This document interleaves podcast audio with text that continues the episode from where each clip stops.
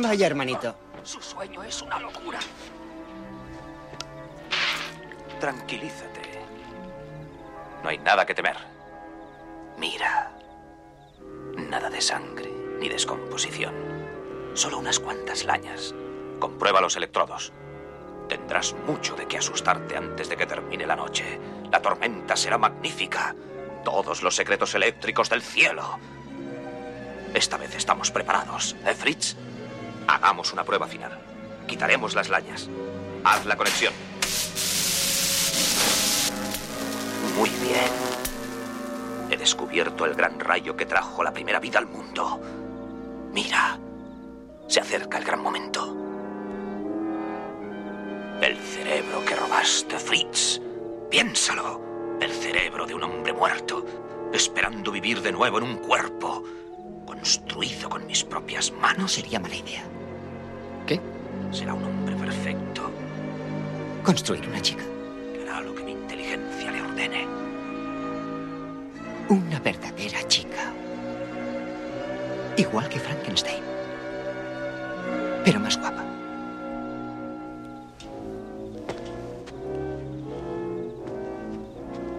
¿Hablas en serio? Sí. Mírame a los ojos. ¿No crees que hablo en serio? ¿Está loco? ¿Loco yo? Ya veremos si estoy loco o no. Gary Wallace, eso, eso es una idea demencial. No pienso excavar tumbas. No hablo de desenterrar a una chica muerta, Wyatt. Hablo de tu sistema, idiota. Tu computadora. Todos los científicos Siempre estás presumiendo de que sabes crear todo eso en tu computadora, ¿no? Pues, ¿cuál es la diferencia? ¿Por qué no crear una chica? No lo sé, supongo que podría, pero ¿para qué? Sería una imagen en la pantalla, no sería de carne y hueso. Ya lo sé, pero podríamos usarla, hacerle preguntas, colocarla en situaciones sexuales de la vida real para ver sus reacciones. Todo lo que puede pensar una chica será fenómeno. ¿Qué pasa con tu chavala de Canadá? Esta chica no tendrá moral, cosa que no me gustaría en una de verdad. Será tremendo tener esa clase de relación, ya lo verás. Anda, ponte a trabajar.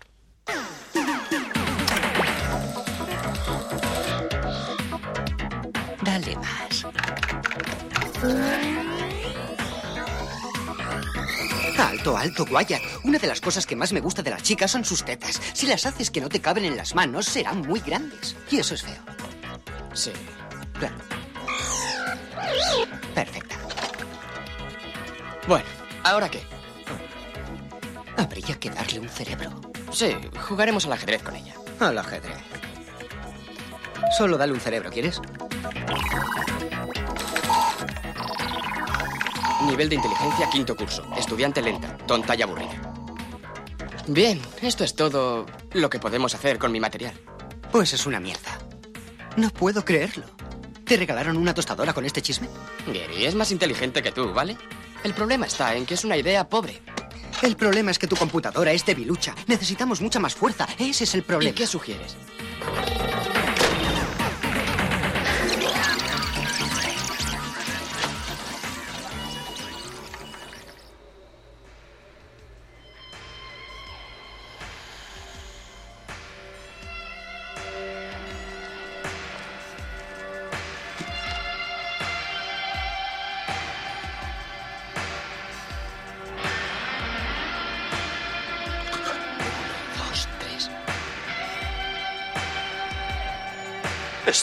Viva! ¡Vive!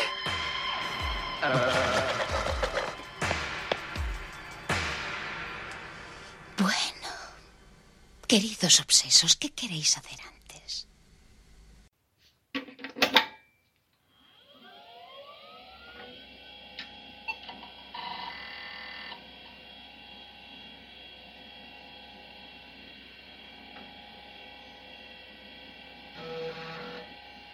Bienvenidos y bienvenidas al MS2 Club.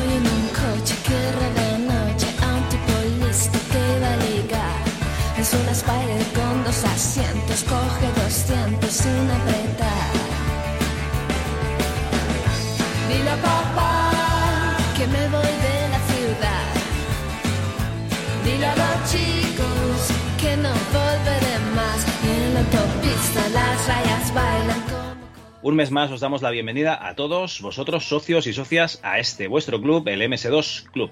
Entramos en el mes de febrero y hay bastantes cosas que podemos celebrar este mes después de todo. Así que me he dejado unas notas aquí en el Word. Eh, a ver, Clippy, ¿estás por ahí? Hola, amo. Veo que necesita mi ayuda. ¿Está interesado en escribir un nuevo currículum vitae? Eh, bueno, de momento no hace falta, Clippy. Toquemos madera. Lo que quiero es que me recuerdes el documento que tenía abierto de febrero, donde pone cosas a mencionar. Estupendo. Accediendo a documento.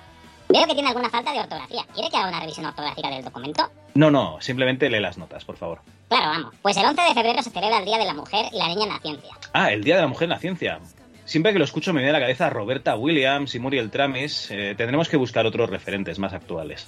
El 13 de febrero es el Día Mundial de la Radio. Y qué mejor manera que celebrarlo que grabando un podcast, señoras y señores. El 14 de febrero es el Día de los Enamorados. Claro, San Valentín, el día para el que nos han estado preparando los simuladores de citas que teníamos instalados en nuestro ordenador. El 22 de febrero es el Día Internacional de la Igualdad Salarial. Eh, deja que me ría un poco, anda. Borro esa entrada, amo. Nah, deja, deja, que de sueños también se vive. En fin, hay unas cuantas cosas que celebrar el mes de febrero, así que vamos a intentar juntarlas un poquito todas. Venga. Grabaremos un podcast, que es lo más parecido a la radio que vamos a poder hacer nunca, hablando de videojuegos relacionados con el amor y cobrando todos los participantes exactamente lo mismo, es decir, cero euros. Perdona, amo. ¿Y lo de la mujer y la niña en la ciencia? Tranquilo, Clippy, seguro que Antonio lo arregla contando lo que opina de Roberta Williams dentro de un rato. Perfecto. Si no me necesita para nada más, amo, ¿podría liberarme de su servicio por unos instantes? Claro, Clippy, veo que tienes prisa. ¿Qué pasa algo? Bueno, verá, acaban de instalarse unas nuevas plantillas de documentos de intercambio y quería enseñarles un poco las costumbres locales. Vaya, ¿y qué tal? ¿Están bien integradas ya? Sí, sí, lo están haciendo fenomenal. Se han acabado ya todo el calimocho y van por la tercera botella de Jagger. Madre mía, Clippy, joder. Venga, va, venga, vete, a disfrutar. Gracias, amo. When I dance, they call me Macarena. And the boys, they say que soy buena. They all want me. ¡Vamos! ¡Vamos, Creepy, guapetón, a la fiesta! ¡Cuerpo! ¡Macizo! Bueno, no estamos solos Clippy y yo este mes, sino que contamos con la persona de la escena de la informática clásica más citada pero menos reconocida. Con todos ustedes, el gran Antonio Lozano, alias Logarán. ¿Qué tal, Antonio? Hola Javi, pues muy bien, muy bien. Dese- Deseando celebrar contigo la gran fiesta del amor, ¿se puede, se puede decir así? Queda todo muy turbio, ¿eh? Sí, ha quedado, o sea, ha quedado un poquito como de agáchate y busca el jabón. Pero bueno, no pasa nada. Lo, lo importante es que aquí estamos un mes más grabando el MS2 Club, así que todo bien, poco se puede objetar a eso. Sí, venga, vamos a tratar unos cuantos temas que vamos a ver luego en el AutoExec. Pero bueno, antes de empezar, quiero agradecer, porque siempre se me olvida, a todos los que colaboráis con el mantenimiento de la web, con vuestros comentarios también, con vuestras reseñas, con vuestros me gusta y a todos en general los que interaccionáis con nosotros en las redes sociales. Que me he dado cuenta de que muchas veces no ponéis comentario ni en la web ni en iVoox porque directamente nos decís, joder, qué bien estaba el programa en el grupo de, Telegram. Y eso, pues también está bien.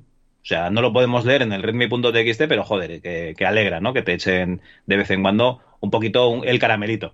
No, ¿A que sí, está- Antonio? Está bien que sea así, aparte está bien que lo recuerdes porque eh, tú sabes que este, esta afición nuestra, pues básicamente se mantiene siempre en una línea difusa entre, bueno, yo esto lo hago porque me gusta y, y si no lo escuchara nadie, lo seguiría haciendo porque me gusta, es mentira.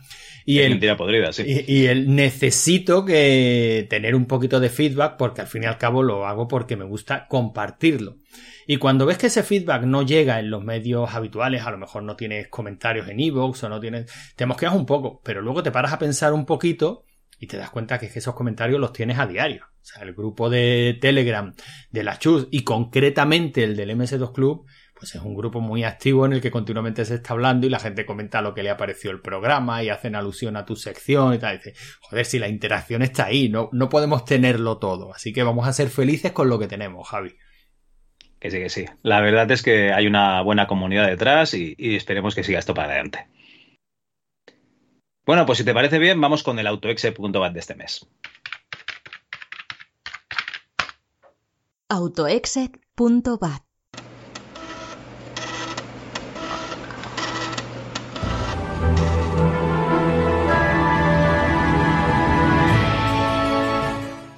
En el programa de este mes vamos a contar con juegos más o menos románticos, pero todos ellos relacionados con las relaciones de pareja, ya que tendremos a La Colmena, Plundered Hearts y algún que otro título de lo más peculiar, ya lo veréis.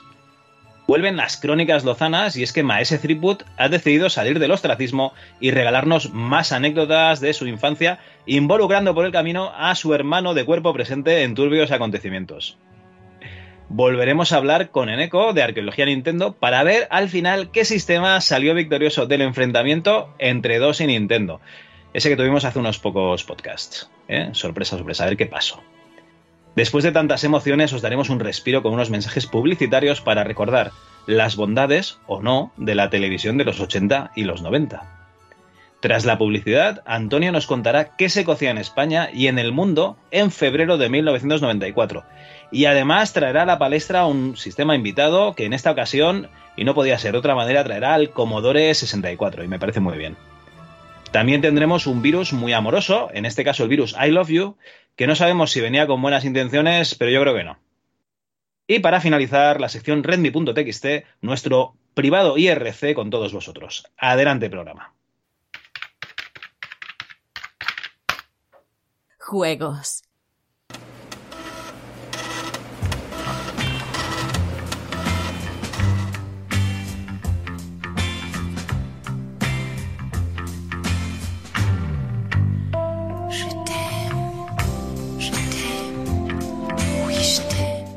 Bueno, Antonio, la sección de juegos de este mes eh, tenemos la colaboración de, la gente que ha colaborado vía página web y vía Twitter. Eh, está muy bien, ¿no? Eso de que te hagan el programa, con lo cual yo eh, cada vez que se pueda lo intentaremos hacer así. Y además de eso, pues nos hemos traído pues algún jueguito nosotros también, pues para hacer ver que trabajamos un poco, ¿no?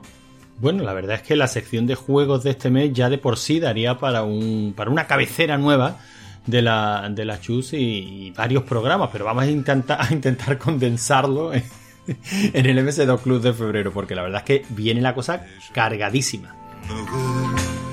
Bueno, pues este mes tenemos la colaboración de, Sergio Presa, que es el presentador o copresentador del podcast La Hora Retrona. Y pues venga, vamos a empezar con él, ya que se ha dignado a enviarnos un audio. Pues venga, adelante Sergio.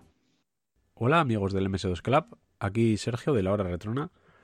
Bueno, eh, vengo con mi propuesta para el, programa este de San Valentín, ¿no?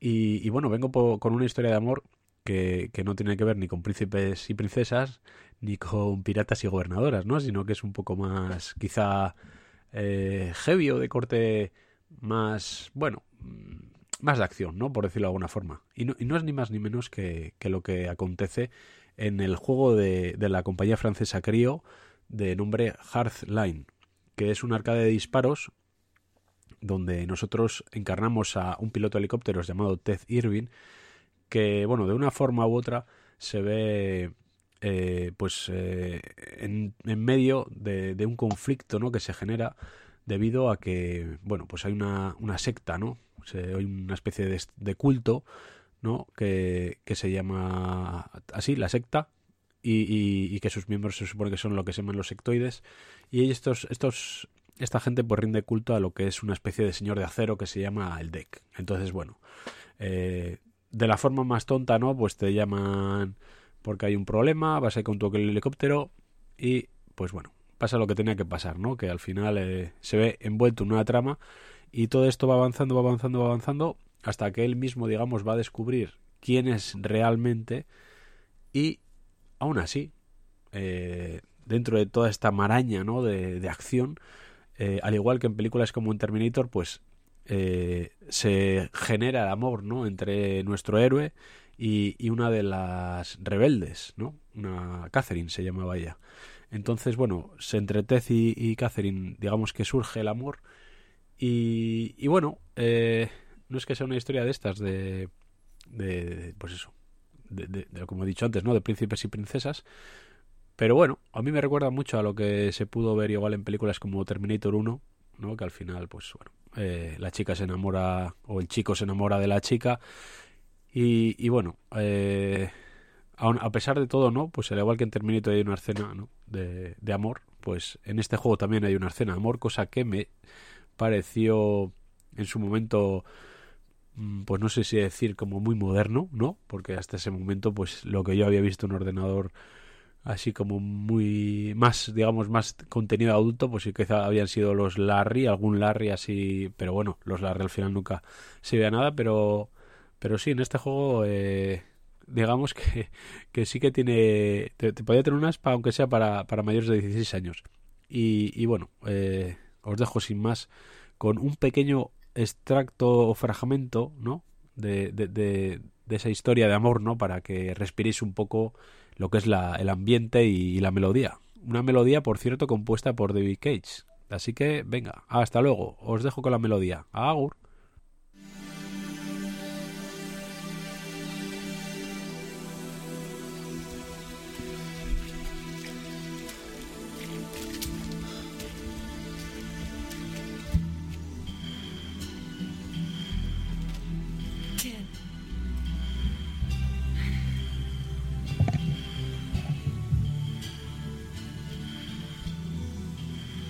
Qué tierno todo, ¿no, Javi? Qué, qué bonito. Oye, dime que no soy el único que ha ido a buscar un vídeo en YouTube de, de la escena. Pues eh, yo, yo por lo menos no he ido todavía, pero sí te iba a preguntar cómo había dicho que se llama el juego. El juego se llama Hardline, lo he visto muchas veces en portada, de hecho lo ponen como el culo. Eh, yo no lo he probado nunca y eh, yo no lo sabía esto, pero sí, se ven, se ven tetas. Iba a decir, se ve pezón, ¿no? Pero se ven, no, no, en realidad se ven la- las dos tetas de, de esta chica, de esta rebelde. Sí, sí. Sí, Se- Sergio, oye, nos vas a hacer jugar a este juego, cabrón. Bueno, bueno, pues uno, uno más para la libreta de la, de la jubilación. jubilación. Desde luego la ¿Por cuál vas ya, empieza bien. Eh, vol- Volumen 15. Volumen 15. Está bien. Un día habrá que hacer un especial juegos para cuando nos jubilemos. Para cuando nos jubilemos. Bueno, pues muy bien, muy bien. Eh, os pedimos eh, vuestra colaboración por eh, la página web. También os pedimos la, la colaboración por Twitter, que es un medio que yo creo que os, gusta bastante más, ya que por página web tenemos estas colaboraciones. Anchico, que nos, dije, nos dijo, a mí me gustaba mucho el Cobra Mission, eso era un juego con amor y lo demás son tonterías, con boda al final y todo. Yo creo que el spoiler no, no pasa nada, ¿no? Es un juego muy antiguo y la verdad es que sí, había, pues nada, es unas relaciones prematrimoniales, ¿no? Que te iban entrenando, pues para lo que sería un, un matrimonio pleno, ¿no? Al final, o sea, que muy bien. Creo, creo que del Cobra Mission ya hemos hablado largo y tendido en este programa. Eh, sí, eso que todavía no lo hemos traído. Todavía no lo hemos traído. Bueno, Deca Black le responde al mismo Anchico, ese era el que iba a decir yo, sopérfido, ¿vale? Directamente. Y Santi Sabroso, que Santi Sabroso hacía mucho que no comentaba, de hecho en esta página no había comentado nunca, siempre comentaba en, en el sistema aquel de Discord que nos instaló, Discord no, ¿cómo se llamaba? Discus. Discus, que nos instaló en rigor y criterio.es el amigo Skywalker. Y nos dice, muy buenas, más amor que en el Ghouls and Ghosts o Ghosts and Goblins no existe. Anda que no hay que querer a alguien como para pasarlas así de putas. Y cuatro veces, dos por cada juego, para ir a por ella. Ciñéndonos a MS2, podemos hablar de amor platónico en el King Quest 6, que el colega se va a buscar a la princesa por las islas sin retozo previo. Bueno, yo creo que esto es lo típico de los juegos de antaño, ¿no? De hay que ir a rescatar a la princesa chica eh, eh, compañera femenina. Sí, es que prácticamente cuando planteamos el tema, pues mm, tanto los oyentes como nosotros mismos te pones a mirar y dices, joder, si es que no hay otra historia, es que no la hay. Así que nos ha costado trabajito encontrar historias distintas. Yo creo que algunas sí hemos podido traer al final. Sí, no, eh, en Twitter también comentaron alguna más, ¿vale? Pedíamos historias de amor, eh, recordadas de videojuegos. Y Agent Reyes, el señor Reyes, comienza con. Sería una lista larga, pero entre mis favoritas están la de Dave Miller y Sandy Pants en Maniac Mansion, que ya sabemos cómo acaba. La de Robin y la dama Marian, maravillosamente reescrita por Christy Marks y diseñada por Peter Ledger, con una doble identidad como sacerdotisa. Eh, perdón, sacerdotisa pagana de Sherwood en Conquest of the Longbow. El novelesco romance de Alexander y Kasima en King Quest VI. o el Ahora sí, ahora no, pero ven y juégate la vida por mí de Nicole Collard y George Stobart en la saga Broken Sword, que te hace pensar que le hubiera ido mejor con la cabra. bueno, sigue con, y coincido con el resto, en el primer Larry no veo romance alguno porque nuestro intrépido protagonista está tratando de perder su manoseado Virgo y no tiene tiempo para paseos románticos por el malecón. Pero con Larry 3 llegó nuestra sensual y avispada Passionate Patty. Bueno, eh, yo creo que sí, que en el Larry, que era el juego que poníamos de ejemplo, sí que hay, hay amor. De hecho, está, está buscando el amor. Lo que pasa es que directamente a Larry le da igual de dónde provenga, ¿no? Bueno, digamos que está buscando el amor, pero quizás no en los lugares apropiados, pero, pero él buscándolo está. Bueno, eh, aquí Tonian Godkiller le dice, pero el Larry original, ¿con cuál te quedas? ¿Faun o Eve? Y Reyes le responde que yo soy de Amores Imposibles, me quedaría con Faith, que hace honor a su nombre y posee sólidos valores morales con la esperanza, ¿eh? como la esperanza y la caridad. Bueno, eh, Deca Black dice que, que sí, que Larry busca el amor, pero en sitios, en muchos sitios equivocados. un Ah, mira, figura. mira, Coincide, coincide. Mike Barreto, el bucle eterno de secuestros y rescates más conocido de la historia de los videojuegos, y nos pone aquí a Mario y Peach. OJ nos dice el amor de Duke Nukem por su Devastator, ¿vale? Por sus armas. Bueno, o es el amor de es Dan. otro tipo de amor, yo lo firmo, estoy de al acuerdo. final, al final es amor, claro. Y también nos dice el amor de Dan por Dadrien en Fantasmagoria, que recordemos también salen escenas así un poco subidas de tono. Bueno, ya hablamos bastante de Fantasmagoria y es una experiencia que no me gustaría volver a recordar, Javi. Sí, pero eso fue en rigor y criterio. Si os molaría escuchar un programa de Fantasmagoria, en rigor y criterio buscáis rigor y criterio Fantasmagoria y sale. Bueno, eh, Magneto dice que, un saludo Eric, esa versión del Larry buscando amor debe ser una que no conozco. ¿Vale? Porque o es cosa de él o tiene un concepto equivocado de lo que es el amor, este Larry.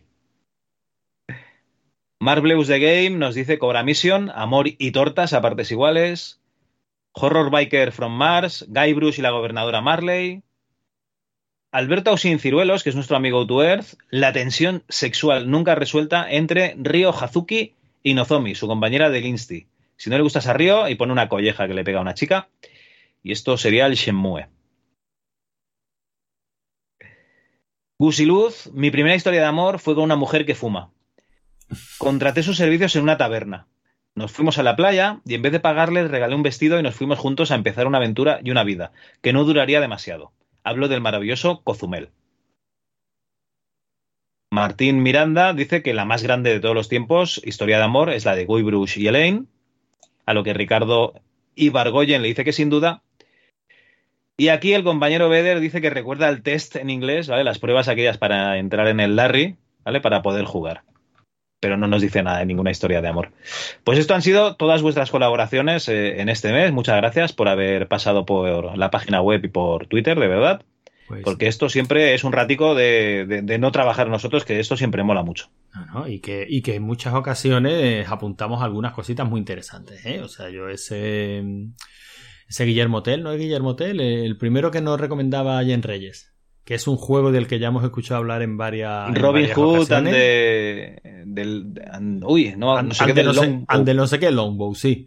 Pues Ese, ese tú busca mm, Longbow. Lo, lo he escuchado ya mencionar en tantas ocasiones que al final habrá que probarlo. Porque hablan Pero muy estos son bien como de los ese de... juego, ¿eh? Sí, son como los de Cinemaware, ¿no? Que eran súper bonitos en, en la época. Sí, igual. No sé yo luego ya si jugabilidad, ya veremos. Bueno, eh, le, le daremos un tiento y a ver qué nos encontramos. Sí. Desde luego, la historia de amor, mm, ahí está. Eso es verdad. Bueno, Antonio, no sé, ¿qué quieres empezar? ¿Tú, por ejemplo, que yo llevo un ratico hablando? Bueno, pues como quieras. ¿Le, Venga, le tiro yo con mi juego? Sí, hombre.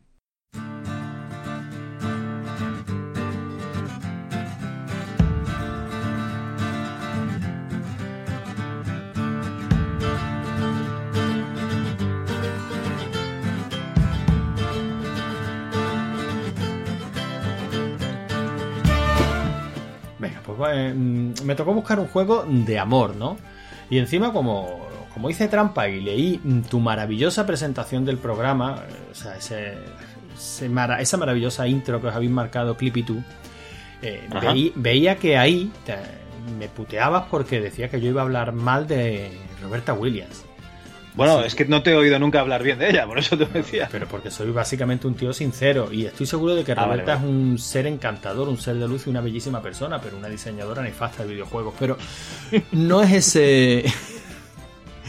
No es ese el tema. El caso es que yo, mm, buscando, sabes cómo son estas historias, buscando la, mm, un juego con una historia de amor que estuviera producido por Roberta para poder decir, mira, no ves, voy a hablar bien de Roberta, la verdad es que no lo encontré. No lo encontré, me puse Bueno, a mirar yo- todo. Yo tengo que defender a Roberta porque es muy fácil copiar a los que ya están haciendo algo. Lo difícil es ser los primeros. No, no, no, no, yo no discuto la figura histórica de Roberta en absoluto, jamás lo haría. Solo discute su trabajo, ¿no? No, no, sim- simplemente digo que creo que tiene un serio problema a la hora de calibrar los puzzles de sus aventuras y, y la dificultad de su juego. Pero bueno, que, que no se puede ser perfecto en todo, Javi. Esas, Claro, cosas, claro. esas cosas pasan. ¿Sabes bueno. lo que hacía Roberta mientras tú no habías nacido, no? Estaba en jacuzzi. Efectivamente, molando. Sí, sí, yo soy una persona a la que admiro profundamente porque ha, ha controlado todos los, todos los factores de la vida, ¿no? Lo que, por una parte, la parte patética del gaming y por otra parte, la parte del molar. Y Roberta ha estado ahí, en todos. Es más, ha sido, ha sido capaz de combinarlas en una portada, lo cual es dificilísimo. Pero bueno, no hemos venido aquí a hablar de Roberta, pero como Ajá. también celebramos el Día de la Mujer Trabajadora, eh, de, la, de la niña y la mujer en las artes, ¿no era el, en febrero? En la, en la- eh, en la ciencia, amigo. En la ciencia. Bueno, uff, pues entonces lo tenemos complicado, Javi. ¿Los videojuegos que son? ¿Ciencia o arte? Hombre, las dos cosas, ¿no? Bueno, pues entonces nos agarramos a la parte de la ciencia y te voy a hablar de Amy Briggs. Ajá. Amy, Amy, que sería como se pronuncia Amy Briggs, eh, que adoraba las aventuras de texto de Infocom, después También, de mucho insistir, eh, consiguió su sueño dorado de trabajar como tester, ¿no? Eh, bueno, Ajá. Infocom, mm, la verdad es que la historia de esta compañía es apasionante. Si queréis haceros una mm, una idea, una idea bastante aproximada de lo que es la historia de esta compañía, bueno, pues ahí está el libro de de Jesús Martínez de del Jesús Vals. Martínez del Vals, exacto, es la aventura colosal, ¿verdad? Que lo tuvimos aquí hablando de hablando de él. Bueno, fue en rigor y criterio, sabes, Javi, no. Para mí la casa Sí, es la es, casa. es curioso. No, no, es curioso. Cuando haces el mismo podcast con la misma gente, eh, Claro, te, ya- te- te lías. Pero bueno, el caso Sí, es sí. que lo tuvimos en rigor y criterio hablando de su, de su libro. Y ahí se habla un poquito de la historia de Infocon, ¿no? La historia de Infocon es, es apasionante, sobre todo al que le gusten las aventuras de, de texto. Pero bueno, no, no me voy a centrar ahora en eso, sino en la figura de Amy Briggs, que empezó a trabajar allí, pues básicamente haciendo el testeo de juegos, ¿no? Eh, en esas compañías y en esa época, pues bueno, si tú hacías bien tu trabajo, tenías las posibilidades de crecer y si demostrabas interés por escribir, no olvidemos que Infocom, digamos que era la rama dura de las aventuras mm, de la afición interactiva, ¿no? De las aventuras conversacionales. Para ellos lo que estaban haciendo era otra forma de literatura y no otra forma de, de videojuegos. O sea, ellos, eh, para lo suyo eran novelas interactivas, ¿no? Era un paso más allá en la literatura. Entonces, No querían hacer libros con dibujitos, querían hacer libros, ¿no? Efectivamente, ellos querían hacer libros. Y, y bueno, de hecho ahí está su producción, tienen algunas de las mejores aventuras conversacionales de todos los tiempos, son de, de Infocom sin ninguna duda, ¿no? Bueno, pues Amy Briggs eh, aprendió pues a manejar el sistema de lenguaje de script que utilizaban en Infocom y se ofreció a desarrollar una aventura. Porque ella quería hacer una aventura mm, enfocada al público femenino. Y esto es lo curioso. Eh, consideraba que no había. mm, que no había suficiente. que los videojuegos no triunfaban entre las mujeres. porque no estaban orientados a, la- a las mujeres. No sé si Bueno, incluso in- visto desde hoy en día, quizás el discurso de Amy Briggs o su planteamiento incluso se podría considerar hasta machista, ¿no? Porque al fin y al cabo el feminismo habla de la igualdad total y absoluta. Eso de que un producto esté orientado a mujeres u orientado a hombres, de por sí ya hoy día chirría un poquito, ¿no? Pero bueno, este era su, Bueno, su Pero planteamiento. ahí tienes la, ahí tienes la pornografía, o sea, directamente. No, sí, sí, No, eh, donde, produce, donde se, se produce porno para mujeres y porno para hombres, eso es así. Bueno, pero para que haya igualdad, yo esto no, no lo entendía, ¿no? Eh, para que haya igualdad tiene que haber eh, Mm. ejemplos femeninos. ¿Qué, eh, ¿qué ha sido eso? Eso ha sido una notificación de Windows. Ah, vale, vale. Joder, está a punto de, de- de actualizarse o qué. Pues si te doy la verdad no sería lo que ha saltado Javi, pero ignórala, coño. ignórala que va por otra pista. Vale, vale. pues para que haya, um, digamos, igualdad y gente empiece a trabajar en, en- algo, ¿no? En, yo qué sé, por ejemplo, diseñando videojuegos, pues eh, está muy bien que cuando tú eres pequeño o quieras aspirar a un puesto, veas que hay eh, algún personaje representativo, ¿no? Que, que esté ejerciendo ya ese puesto. Porque si solo ves tíos, pues dices, joder, esto es una cosa de, de tíos. En cambio, si ves alguna diseñadora de videojuegos, de eso, pues yo de mayor quiero hacer lo mismo que esta señora o que esta chica, ¿no? Quiero, quiero diseñar videojuegos. Así que está no. muy bien, ¿no? Que, que haya esa, eh, no igualdad, sino que hay que intentar equilibrar la balanza, pues poniendo ejemplos de, gente del otro sexo, del sexo que haya menos gente, ¿no? Me da igual que sea hombre o mujer, en este caso, desgraciadamente, en el mundo de los videojuegos hay menos eh, mujeres trabajando, pues coño, pues se ponen mujeres que hagan videojuegos y así eh, pues sirven como, como, yo qué sé, como un representante, ¿no? De lo que puede llegar a ser, para que haya más niños o más eh, jóvenes que se quieran dedicar a esto. Yo lo veo muy bien. No, no, no, yo me parece, y, además todo este papel de pioneras, porque al fin y al cabo lo era, me, me parece cojonudo. O sea, está claro que tiene que haber en referentes. Todos necesitamos referentes, sobre todo cuando, como tú dices, somos niños, ¿no? Y queremos aspirar a, bueno, la típica pregunta, ¿tú qué quieres ser de mayor? Pues al fin y al cabo mm, miramos, vemos lo que hay y a eso queremos parecernos, ¿no? O sea, no, no, me parece, me parece genial. Eh, lo que me llama la atención es el planteamiento de voy a hacer un juego mm, orientado al público femenino, así que voy a hacer una, una aventura, o sea, una, mm, aventura conversacional, una ficción interactiva eh, romántica. No lo veo, no lo veo mal en la época porque las novelas orientadas a mujeres, eh, y no, no voy a decir lamentablemente, porque mi madre también tenía de aquellas de Corín Tellado y tal, eh, eran novelas románticas. Además, No, en no, la portada siempre salía el, el tío cachas de pelo largo, que era Sí, sí, pirata, que luego era. eh, ¿Qué- qué era qué, bueno, era qué, perdón, fontanero. Que era pirata, ¿no? Sí, sí. Que- Pirata, me da igual, ¿eh? Eh, No, no, no, no. Si, si está muy bien traído, déjame que te hable de Plan Hearts.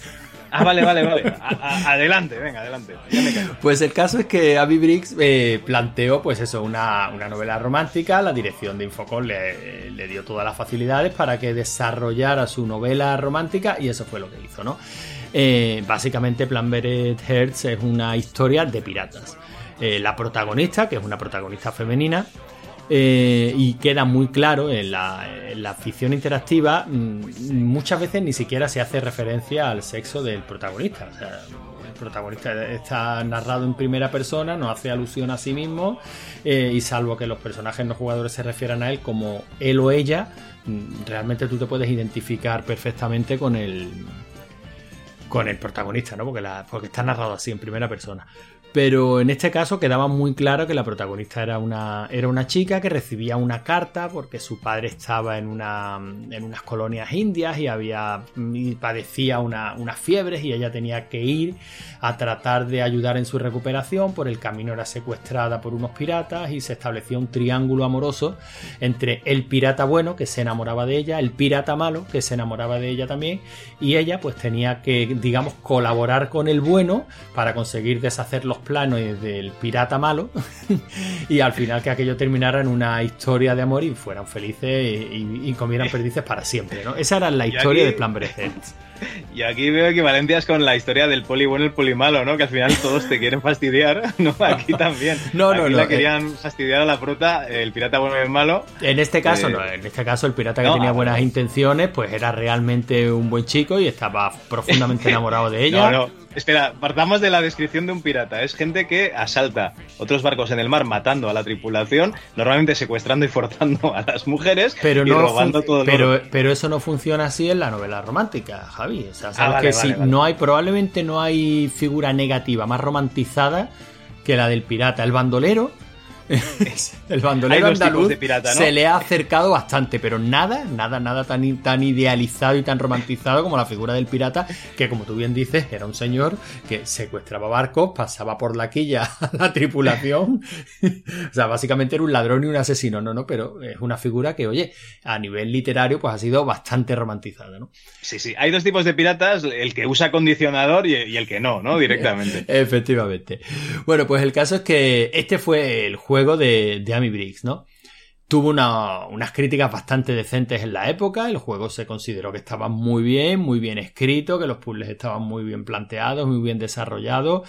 No he podido encontrar información sobre qué tal fue fue en ventas. Hay que decir que Amy Briggs se planteó desarrollar este juego porque su referente era C.S. Lewis, que, que comentaba que si escribió las crónicas de Narnia es porque a él le hubiera gustado leer una novela así y nadie la había escrito antes, así que la tuvo que escribir él, ¿no? Es algo así como Ah, los bien. podcasts que hacemos nosotros, Javi, que hacemos esos podcasts que nos gustaría escuchar, si no los graba nadie, pues los grabamos nosotros, ¿no? No, no, Pues, la verdad es que, que sí, no te preocupes, que, que seguro que, que la gente se anima y consigue hacer algún podcast que hable de videojuegos en, en los 90. Pues el caso es que esta, este es el juego que te quería traer. Pero no quería dejarlo aquí. Quería traerte un detalle mm, curioso. Ajá. Pues, eh, no sé si sabes que Amy Briggs, antes de dedicarse, bueno, luego estudió psicología y creo que y creo que trabaja precisamente en el planteamiento de planteamientos psi- psicológicos para la empresa, algo así, ¿no? O sea, no sé exactamente muy bien cuál es su labor a fecha de hoy, pero sí muy, muy apartada del mundo del videojuego. Pero ella no siempre se ganó la vida como psicóloga ni desarrollando videojuegos. Antes, antes de eso fue mm, niñera. Ella trabajó de, Ah, de niñera.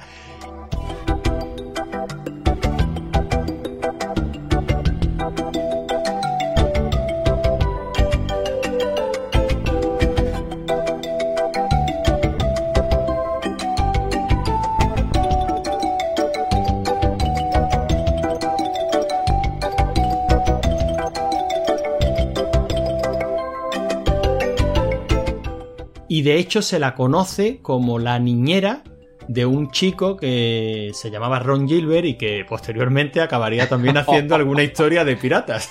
No me fastidies. Sí, sí, sí, sí. mira. Hostia, qué bueno. Esto tío. está extraído de su página de, de la Wikipedia. No sé si será cierto, pero no, no tiene por qué no, serlo. pero me parece Yo, mira, eh, ¿cómo era? No dejes que la realidad estropee una buena historia. Yo si lo ha escrito ella en la página de Wikipedia o alguien, O alguien, eh, sí, yo sí, creo que está muy bien hilado, ¿eh? Para mí esto es cierto, así que la señorita eh, Amy Briggs no solo es una de las pioneras en, eh, en el desarrollo de videojuegos, no, y no, no de videojuegos, sino de videojuegos eh, pensados para mujeres, o sea, para atraer a las mujeres al mundo del videojuego, con todo el mérito que esto, que esto tiene.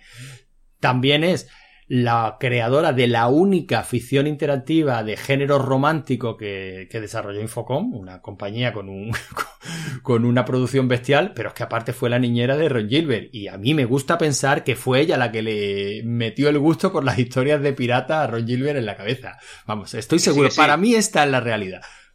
Que ni Piratas del Caribe ni nada, fue su niñera, di que sí. E- Efectivamente.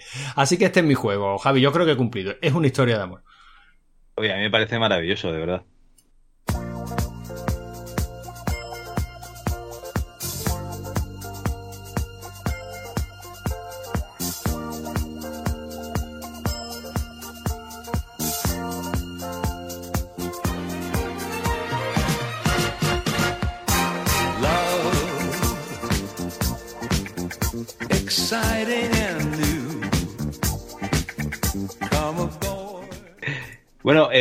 Yo no tengo una historia tan buena, ¿vale?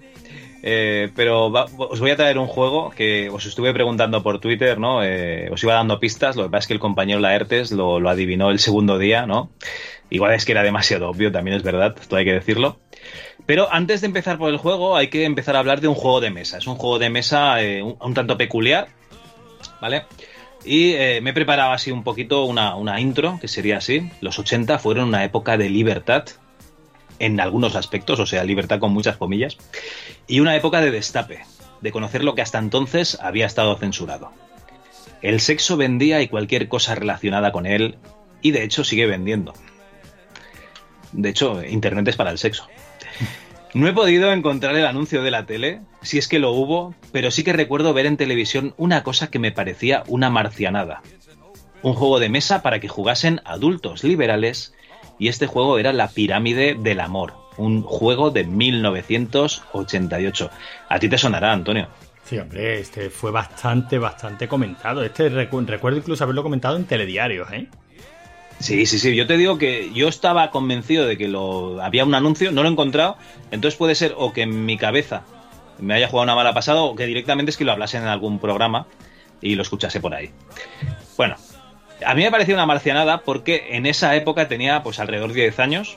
mm, Y realmente eso no estaba destinado para mí ni nadie de mi entorno. O sea, mi madre yo no me la imaginaba jugando a eso. Mi padre, por supuesto, tampoco. eh, mis hermanos, bueno, oye, mis hermanos a lo mejor podían haber estado dándole, que son bastante más mayores que yo.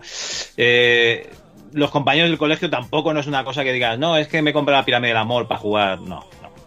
Bueno, y como en esa edad, pues lo que tienes es un lío de cojones respecto a lo que hacen o dejan de hacer los adultos, pues bueno, se quedó en eso, en una marcianada, en algo de cachondeo para comentar con los colegas ahí en el cole, ¿no? En el patio. Esta pirámide del amor ha tenido varias versiones, de hecho aún se vende en Amazon y en otras tiendas. Eh, alguna de ellas no son las mismas, ¿eh? El algoritmo de Amazon, para que te hagas una idea, te la ofrece junto a un bote de masaje, ¿vale? De lidimento para masaje. Y gracias a los amigos y amigas que venden objetos de segunda mano, he podido averiguar que el juego original, ¿vale? Tenía una serie de normas que son las siguientes. Los hombres son los guerreros y deben ascender por la pirámide en una especie de juego de la oca, respondiendo a preguntas formuladas por las mujeres, que en este juego son las llamadas doncellas. El juego se promocionaba tal que así. Me encanta porque te trata súper de- con muy buena educación. ¿eh? En Todas las reglas antiguas te trataban como una persona, eh, vamos, como, un señor o como una señora. Como debe ser, coño. Como debe ser, claro que sí. ¿Su agilidad mental le permitirá llegar a la cúspide de la pirámide? ¿Le permitirá su capacidad erótica descender hasta la base? Descubra una nueva forma de erotismo con los juegos de sociedad. Las relaciones eróticas con su pareja pueden tener un nuevo encanto con el juego de la pirámide del amor. Y bueno, había preguntas, ¿no? En eso que hemos comentado que era como un juego de la oca. eh, preguntas eh, que estaban formuladas eh, tal que así, de esta guisa. Y Kat, el guerrero, miró a la doncella y le confió cómo era el tipo de cabello que él amaba en las mujeres nubias. Lo que hoy en día es, ¿eres rubia o te, o te, tiñes? Básicamente. Y las pruebas, ¿vale? Esto eran preguntas, había dos tipos, o sea, preguntas, ¿no? Y luego había pruebas. Las pruebas ya era in- inmiscuyendo normalmente más de una persona. Por ejemplo, una tarjeta que he podido ver en, un- en una foto de, de o de Wallapop es la siguiente. En el camino de descenso, Icat, el guerrero, ordenó a la doncella que escondiese una moneda en alguna parte de su cuerpo.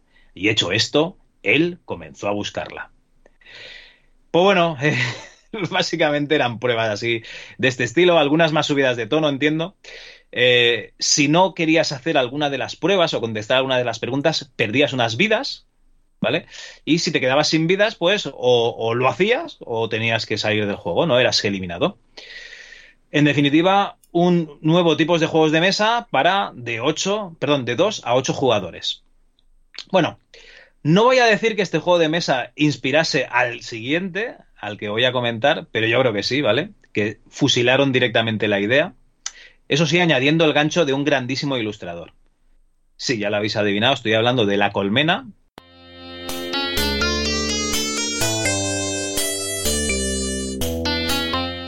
Videojuego de Opera Soft de 1992, el último videojuego de Opera Soft, por algo sería, eh, eh, con el gancho de el ilustrador Alfonso Azpiri, el gran Alfonso Azpiri, en su faceta erótica.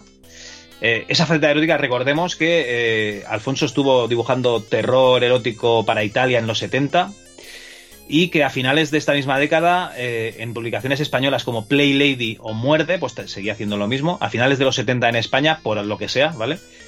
A principios de los 70 en España, pues no, no se podía hacer esto, ¿vale? Y bueno, lo que era el juego en sí, lo he estado probando un poquito en, en DOSBox. No encontraba a nadie con una caja para, para que lo escanee. Si, si la tenéis en casa, por favor, escaneadlo y, y el manual también, porque no está, no está preservado. De hecho, eh, las copias de las. De la, o sea, la mejor copia de la carátula de la colmena está en una página de Toro Colección, ¿vale? Para que os hagáis una idea. Y bueno, la carátula también tiene una, una historia, que es que era una ilustración de, de Azpiri que parece ser que se, se censuró para que no se viese el culo. Claro, recordad, Opera Soft, ¿vale? Normalmente juegos para, para niños, para jóvenes, eh, videojuegos en los 80. Bueno, eh, aquí ya estamos en los 90, en el año 92. Orientaos, año 92, Mega Drive Master System, eh, Super Nintendo, juegos de 2 y de Amiga. Esto está orientado normalmente, normalmente a, a los chavales. Eh, pues aquí parece ser que vieron que la portada pues era demasiado subida de tono, es una chica de espaldas, y le pusieron unas alas que le tapaban la espalda y el culo, ¿vale? Es la, portada que al final tuvo. Y bueno, ¿de qué va el juego? Pues el juego básicamente es un tablero de juego con dos pirámides, una hacia arriba y otra hacia abajo, ¿vale? Y en medio, pues una especie de, de tablero de la OCA, donde tenías eh, diferentes pruebas. Tenías eh, preguntas, pero preguntas eh, chungas. Luego veremos algún ejemplo. Pruebas y eh, pues la carta esa del Monopoly que nunca sé exactamente lo que, lo que es. Eso de que, pues yo que sé, cobras 100 o pagas 100 y cosas así, pues cartas de ese estilo, ¿vale? Entonces aquí te tienes que partir la pana contra más jugadores y me parece que son hasta 6 jugadores. Yo hice una partida rápida de dos jugadores para recordar los viejos tiempos y cuando llegas al final, ¿vale? Al centro de lo que sería el tablero este de la, de la OCA, pues hay varias pruebas. Está la ruleta, el póker, el mastermind, los dados, el blackjack, el jackpot, el puzzle y me imagino que al final de pasar todas estas pruebas, pues, eh, o sea, es hacer el tablero, llegar al final, superar la prueba. Hacer el tablero, llegar al final, superar la prueba. Y así hasta el final. Supongo que alguien se lo pasó o no y vería si hay un auténtico final del juego. Yo desde luego no tuve la, paciencia de, de hacerlo. Bueno, para que os hagáis una idea, eh, lo que serían las preguntas serían del estilo como este. ¿En qué ciudad te encontrarías si estuvieras alimentando a las palomas de la Plaza San Marcos? O ¿quién fue el último rey moro en España? O ¿qué título tienen unas obras del pintor Botticelli basadas en el Decamerón de Boccaccio? O sea, cágate lorito las preguntas, que esto es rollo, rollo del estilo de trivial, ¿no? ¿Qué día de abril de 1931 se declaró la Segunda República Española? ¿Quién dirigió la película El Imperio de los Sentidos? Bueno, tengo aquí unas cuantas, ¿vale? Que las fui capturando. Son jodidas, ¿eh? Sí, sí, son, son jodidas. Bueno, y por la parte de, de pruebas tendríamos eh, lo que sería la fase más celebrada, ¿no? La, la, la, faceta más celebrada del juego, que son esas ilustraciones de Azpiri, que venía una ilustración, pues, con eh, el texto de lo que tenías que hacer en la prueba. Por ejemplo, aquí tengo una señora con unos labios muy carnosos y los ojos cerrados que eh, dice, con las manos atrás, bésale la punta de la nariz. ¿Ah? Sería una prueba recatadita. Hay más, hay más, hay más eh, subidas de tono. Hay otra que sale una chica, pues muy atractiva ella, con lencería, eh, se le ve lo que viene a ser eh, el pechamen, y dice, la reina necesita modelo para un anuncio de miel y le es necesario ver el erotismo de tus pies. ¿Vale? Esta también es suavecita, más subida de tono la imagen que, directamente la prueba. O hace el caballito con el contrario. Bueno, aquí ya hay roce, ¿eh? O mordisqueale el lóbulo de la oreja. Y en fin, pues cada una de ellas iban acompañada con una ilustración. Que poco, hay que, decir que, que algunas... poco tiene que ver la ilustración que, por con ejemplo, lo que la de dice el texto, ¿no? Mordisqueale el lóbulo de la oreja es un señor que está, eh, digamos, eh, sufriendo espasmos en el suelo con una moza que solo le vemos el, el, culo, ¿no? Que está agachada encima de, de, él, pues supongo que le está mordisqueando el lóbulo de la oreja. También hay otras pruebas con el mismo dibujo eh, parecidas, ¿vale? Y bueno, eh, este fue el último juego de Opera Soft. Yo recuerdo tenerlo original porque me lo dejó un compañero de, del colegio, jugar un poco y ver que era una, una, basura, ¿no? Y, y, devolverlo. Era un juego de 8 bits con ilustraciones de, de Azpiri. Ya está, no, no tenía más, más historia. No sé si tú lo recuerdas de haberlo jugado, Antonio. No, de haberlo jugado, no. Yo recuerdo que se hizo una campaña bastante. Pues bastante amplia publicitando este, este juego. Recuerdo la sección en Micromanía, la preview. Y, y, bueno, ya en esa micromanía se decía que era un concepto extraño porque era un juego que básicamente era un juego de mesa con soporte informático. O sea, estaba pensado para jugar en grupo, alrededor, pero en vez de alrededor de un tablero, como sucedería con la pirámide del amor, pues alrededor de un ordenador con una con una pantalla. Eso se ha intentado varias veces y hasta donde yo sé nunca ha funcionado demasiado bien. Quizás el único que haya tenido un cierto éxito pues sea ese trivial, ¿no? El trivial clásico me refiero, que quizás sea el único al que te puedes plantear jugar en multijugador varias gente y, y bueno, echar, una, echar unas risas. Esto pues, igual que me resulta difícil imaginarme al españolito de los 80 jugando a la pirámide del amor, pues a esto casi te diría que lo mismo. ¿no? Además que chocaban, chocaban dos conceptos. Por aquel entonces los ordenadores eran para niños. Por lo menos aquí, vamos. Bueno, bueno, bueno. Que había ordenadores que se usaban para, para otras cosas. ¿eh? Que yo me acuerdo de ir a casa de un colega que tenía eh, su padre los juegos de colección del tiempo y al lado la colección de CDs eróticos. Sí, ¿no? Eh, todo ahí guardadico cerca del ordenador. Sí, sí, sí. En fin, eh, básicamente un juego que nos intentaba vender el erotismo gracias a- al buen arte de, de Azpiri, que no se sabía muy bien para quién estaba destinado. Estaba claro que era para mayores de 18 años, estaba clarísimo que mayores de 18 años no iban a jugar a esto ni de, ni de coña.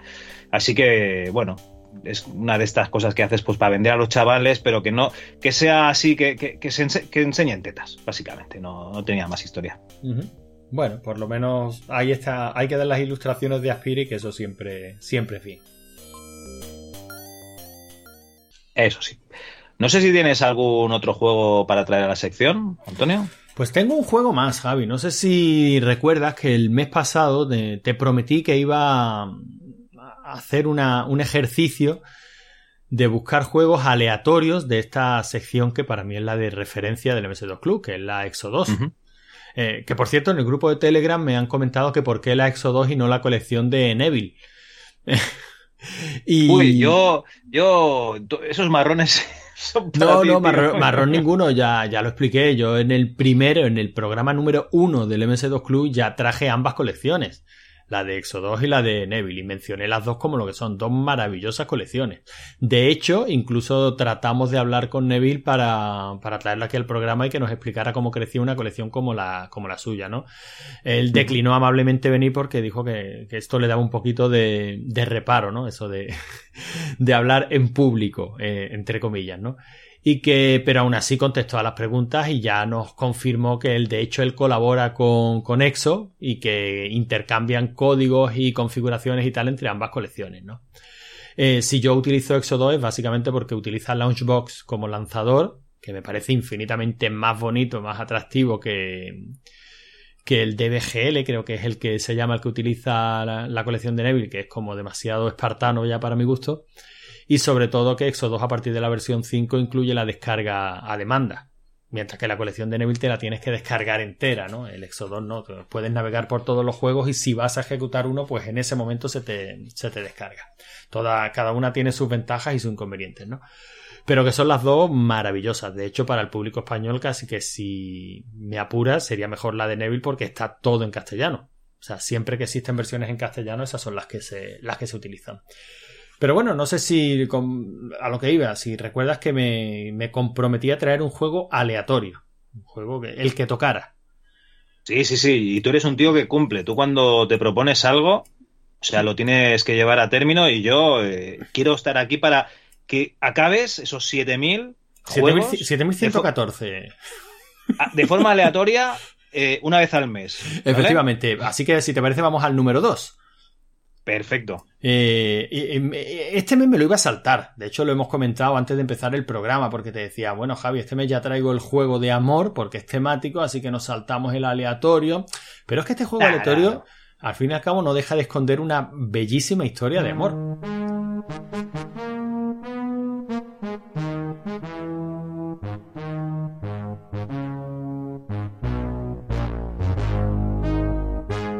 Amor por los cacharros, amor por la preservación, eh, pero amor al fin y al cabo. Porque, y esto es eh, genuinamente cierto, el segundo juego aleatorio que me ha tocado es el Space War. El Space War eh, entiendo que el- un port para PC, para dos. Efectivamente, un port para un port para dos. Pero, pero joder, el Space War, la historia está ahí. O sea, yo creo que hay que hablar poco de este, de este juego. Si no estamos hablando del primer videojuego de la historia, pues por ahí Resúmelo, andará, ¿no? resúmelo. Le- por ahí andará. Bueno, pues el No, no, no, es, es el primer videojuego pri- de la historia porque lo que se hacía antes eran demos. O sea, esto es un juego interactivo y lo que se hacía antes eran demos de lo que se podía hacer con un mainframe.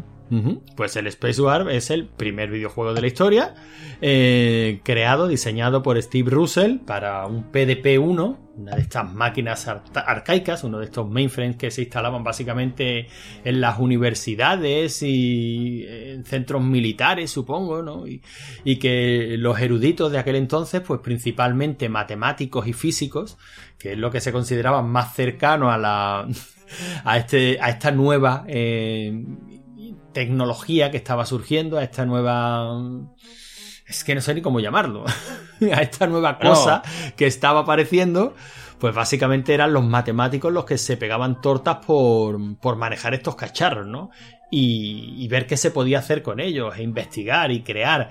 Todo, evidentemente, software libre, eh, todo eh, al alcance de todo el mundo para que se compartieran. Mira, mira lo que he hecho, y el otro lo mejoraba, ¿no? Y el otro lo arreglaba. Es, un, una historia apasionante. Podéis, podéis leerla en la novela Hackers. Bueno, la, no- la novela no, ¿no? Eh, sí, hombre. Es duro, ¿eh? Es duro, es duro. Es duro porque lo cuenta todo y con mucho detalle. O podéis O conseguir sea, una si vez. se fueron un día a comer comida china, te cuenta que fueron a comer comida china. O No, sea, no, y, te, y te cuentan lo que comieron. si me apura. Es, es durillo. Y los números y el número de fideos que había en el bol. Es un libro durillo, pero la verdad es que si te interesa todo esto es apasionante. O si no, bueno, una recomendación que ya hemos hecho más de una vez. Pasaros por el blog de Digital Antiquarium, que mucha de la información que ahí se, que ahí se cuenta, eh, narrada por Jimmy Maher, viene también de, entre otros muchos, de este libro, ¿no? De, de hackers. Ahí también podéis encontrar la historia de, de Space War. Por cierto, a Jimmy Maher bueno. se le Ay, entrevistó en la en esta casa, se le entrevistó en la Chus. Ya no sé si fue en Acosando Developers, Javi, en el MS2 No, no, Club, no, no. en, Fue en el MS2 Criterio. Club. En el MS2 Club porque la ERTES es un, un fan, es un groupie de, de este chico y dijo, tenemos que entrevistarlo. Y dije, adelante, pero lo entrevistas tú porque mi inglés está un poco regular. Y, y efectivamente lo entrevistó él. Pues fue una entrevista cojonuda, ¿no? Bueno, pues ahí en ese blog también podéis encontrar toda la historia de- del Space War. Eh, y lo ya- bueno que tiene este tío es que como había mucha gente que le preguntaba las cosas, de dónde las había sacado y tal, pues claro, él te hace un artículo, no te hace un artículo resumido de dos páginas, él te hace un artículo de 20 páginas. Pues te pone las fuentes para que tú si no te fías o, quieres contrastar o quieres indagar más, pues ahí tienes las fuentes que él mismo te pone para que, bueno, como la Wikipedia, ¿no? Que tienes las fuentes debajo, pues lo mismo. Sí, sí, la verdad es que el bloque es cojonudo, es para echarle horas y horas y horas aprendiendo la historia de la informática, ¿no? Y ya digo, esta es una de las primeras historias que se cuentan, porque este es el primer videojuego como tal, con un monitor que no era tal, era un osciloscopio, ¿no? Y básicamente... Y con, un, y con unos joysticks fabricados por ellos mismos. Bueno, pero espérate, porque, eh, claro, uno, porque no existía el concepto joystick, así que lo fabricaron ellos mismos, exactamente. Eh, el juego fue un éxito y se fue portando a las diferentes iteraciones de este mismo mainframe, ¿no? El PDP-2, Espera, espera. luego pasó al PDP-3. Un éxito, un éxito es que eh, había cola de ingenieros Sí, matemáticos deseando jugarlo, sí, haciendo cola para jugar. Y, y que le iban haciendo sus propias modificaciones, ¿no? O sea, como añadir pues ese, ese sol central con esa, mm, con esa fuerza gravitacional que, bueno, porque el juego básicamente son dos naves que tienen torpedos y láseres y que tienen que matarse una a la otra. No hay más. No hay más, pero el juego incluso a fecha de hoy sigue siendo divertidísimo. Bueno, pues este es el juego que me ha tocado a mí de segundas. eh, o sea, el número 2 aleatoriamente en la, en la Exo 2, ¿no? Estuve Qué echando curioso, unas tío. partidillas, la versión de MS2 es muy divertida, estaba mm, distribuida, un concepto así raro que acaba en Ware, no era Shareware, no sé si era Friendware o Donationware, algo así, ¿no? Y había un archivo de texto en el que, en el, que el autor eh, invitaba a compartir el juego con todo el mundo, pero que si te había gustado y tal, pues te invitaba amablemente a que le dieras pues un poquito de pasta, ¿no? El autor era William Saylor, el que hizo este port a MS2. ¿Vale? Hasta, hasta ahí bien. Eh, buscando William Saylor, digo, bueno, ¿quién será este tío? ¿Qué más cosas ha hecho? Lo cierto es que a nivel programación, videojuegos y tal, no he encontrado gran cosa.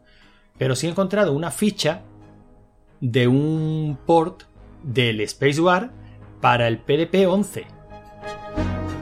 Esta ficha se listaba en una publicación que se llama Decus. Que es de- Bueno, es que claro, el- los PDP eran mainframes de, de DEC. Supongo que Decus viene de DEC, ¿no? Bueno, Decus es algo así como en Digital Equipment Computer User Society. Es una publicación alemana. Y en la publicación de 1978, pues ya se listaba con el número de ficha 11192 el Spacewar, que básicamente era una versión portada desde el PDP-1. ¿Eh? Te dicen los requerimientos de hardware y curiosamente, eh, fíjate la nota, ¿eh? los usuarios deben construir controladores simples para cada uno de los dos jugadores. Es decir, que si tú quieres jugar a este juego, que puedes conseguir las fuentes a través de esta revista, lo primero que tienes que hacer es construirte dos joysticks, si no, no vas a poder jugar. Estamos hablando para el PDP-11, ¿no? Bueno, pues William Saylor, no satisfecho con portarlo al PDP-11, se ve que años más tarde decidió lanzar la versión de, de MS2. Pero es que la historia es curiosa, porque hay un, un tío que se llama Chris Lott que quería, quería jugar a la versión original del Space War. Y no podía, no podía. O sea, hoy, hoy día es prácticamente imposible encontrar las fuentes para, para compilar o para, eh, o para montar el hardware necesario y el Space War 1. Pero sí se puede restaurar la versión de PDP-11. ¿Y de dónde se puede restaurar esta versión de PDP-11? Bueno, pues el tío que, que este, este Chris Lott que hizo todo el proyecto, esto lo he encontrado en un blog, y luego te pasaré la información para que lo pongas en la nota del programa, Javi. El tío Vale. que hizo todo el proyecto encontró el nombre de Billy Saylor en el archivo de texto que acompaña a la versión de MS2. Ese mismo archivo de texto que yo leí cuando la encontré en la Exo 2, ¿no? Se puso en Sí. contacto con él, parece ser que este tío sigue vivo y vive en Santa Mónica, se puso en contacto con él para preguntarle de dónde había sacado eh, las fuentes para aportarlo a, o sea, para, mm, para hacer la versión de MS2. Y porque había encontrado también su nombre en esta revista Decus de 1978. Bueno, pues este tío, William Saylor, guardaba en su casa en papel de este continuo que se utilizaba antiguamente Sí, papel, eh, joder, para, pa- bueno, joder, Sí, rollo de papel agujereado. Efectivamente, pues guardaba las fuentes originales de su versión para el PDP-11. Y le hizo llegar esos papeles, El ese, rollo, ¿no? ese listado, ese rollo de papel, le hizo llegar a este tío que quería eh, reconstruir para preservar la versión original para P- PDP-11, le hizo llegar pues estos rollos de papeles y el tío hizo un proceso de reconocimiento de caracteres, pudo reconstruir todo el código y en este blog pone toda la información para el tío que tenga la posibilidad de acceder a un PDP-11 que pueda compilar la versión original de William Saylor de 1978 del PDP-11 incluso, incluso incluye los esquemas electrónicos para construirte los joysticks que se utilizaban para jugar a- no en la versión de PDP-1, no es el original, pero bueno, eh, se le acerca se le acerca bastante. Joder, qué maravilla, tío. Y todo está enlazado de la misma, de la misma forma. Todo esto me he encontrado Pero- detrás del segundo juego aleatorio que, que me ha tocado jugar en la mía. 2. Y te juro que son aleatorios, ¿eh? o sea vale. que no, No, no, sí, yo te creo, yo te que creo. no voy escarbando para buscar una historia que pueda resultar curiosa. Esta me ha resultado curiosísima. Y si esto no es amor a- al cacharreo, a la preservación y a estos aparatitos que tanto nos gustan, Javi, yo no sé qué será. No, no, es que además el rollo este lo ha tenido que descifrar a, a mano, a ojo, o sea, apuntando eh, lo que había en cada línea, que no sé si cabía medio byte o, o- o qué es exactamente lo que cabía, porque no son tarjetas perforadas, o sea, es, es un rollo finito, que era lo que se usaba para, para digamos, compilar, y luego con eso lo, lo leía la máquina y ejecutaba el programa. O sea, eh, vaya curro, tío.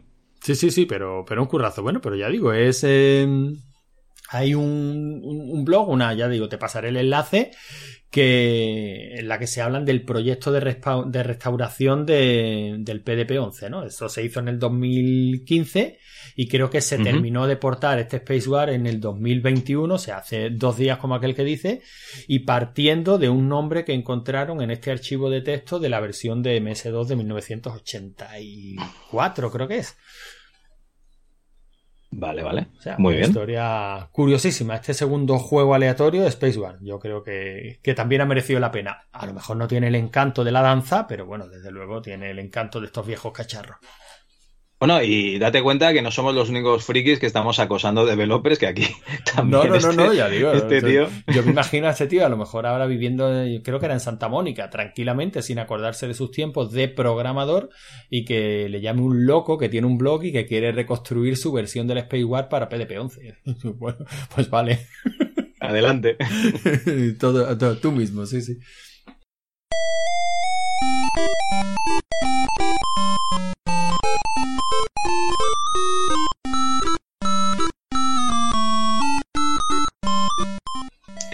Bueno, antes de cerrar la sección de juegos, eh, quería aportar un último juego. No voy a estar ya a la altura ¿no? de, esta historia de, del Space War, pero eh, quiero que me acompañes en un juego solo para adultos y en un señor que se llama Tom Sheffer, que vive en Illinois, o vivía en Illinois, y que te pedía que le enviases eh, 15 dólares para eh, hacerte llegar un disquete con la versión entera de este juego.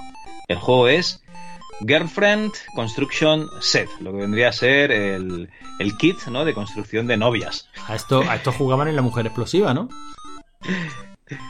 Es curioso que menciones eso porque seguramente los oyentes habrán escuchado una parte de esa película antes de, de llegar hasta aquí. Ah, vale. vale, vale. Bueno, esto es un videojuego de Tom Sheffer eh, de 1989. Eh, que en la presentación pues nos ponía 10 caras, ¿vale? O sea, no, en la presentación ponía unas cuantas caras, pero que básicamente las reaprovechaba luego, ¿vale? Y lo primero que tenías que hacer tú era construirte una, una chica, una chica virtual, por supuesto, ¿no? Eres una chica como en Science, ¿no? Como en La Mujer Explosiva, que luego sale ahí de- del ordenador, no, esta estaba en el ordenador, vivía allí. Bueno, aquí tenías que seleccionar del 0 al 10 una, una serie de caras que había, la que más te gustase, teniendo en cuenta que todas eran pues bastante cutre- cutres. Eh, la 8 se parecería un poco a la novia de, de joder, ya lo diré, del protagonista de Maniac Mansion. Yo me quedo y con la la 10 10. es- y la 10, claro, es que la 10 es directamente una fusilada de la cara de, de la tía del jacuzzi del primer Larry en CGA. Ah, claro, pues muy bien. Yo, a mí me resultaba conocida y atractiva. Pues por eso. Esa es la que elegí yo. ¿Vale? Bueno, pues eh, haceros una idea que yo me he hecho una, una novia para probar el juego. Javi, eso es machista. Ya, pero es que se llama kit de construcción de novias. No voy a hacer un novio, ¿no? Me he hecho una novia. Y eh, pues te pedía una serie de datos, ¿vale? Lo primero es el nombre, ¿no? Después de la cara. Así que la mía se llamará Sabrina.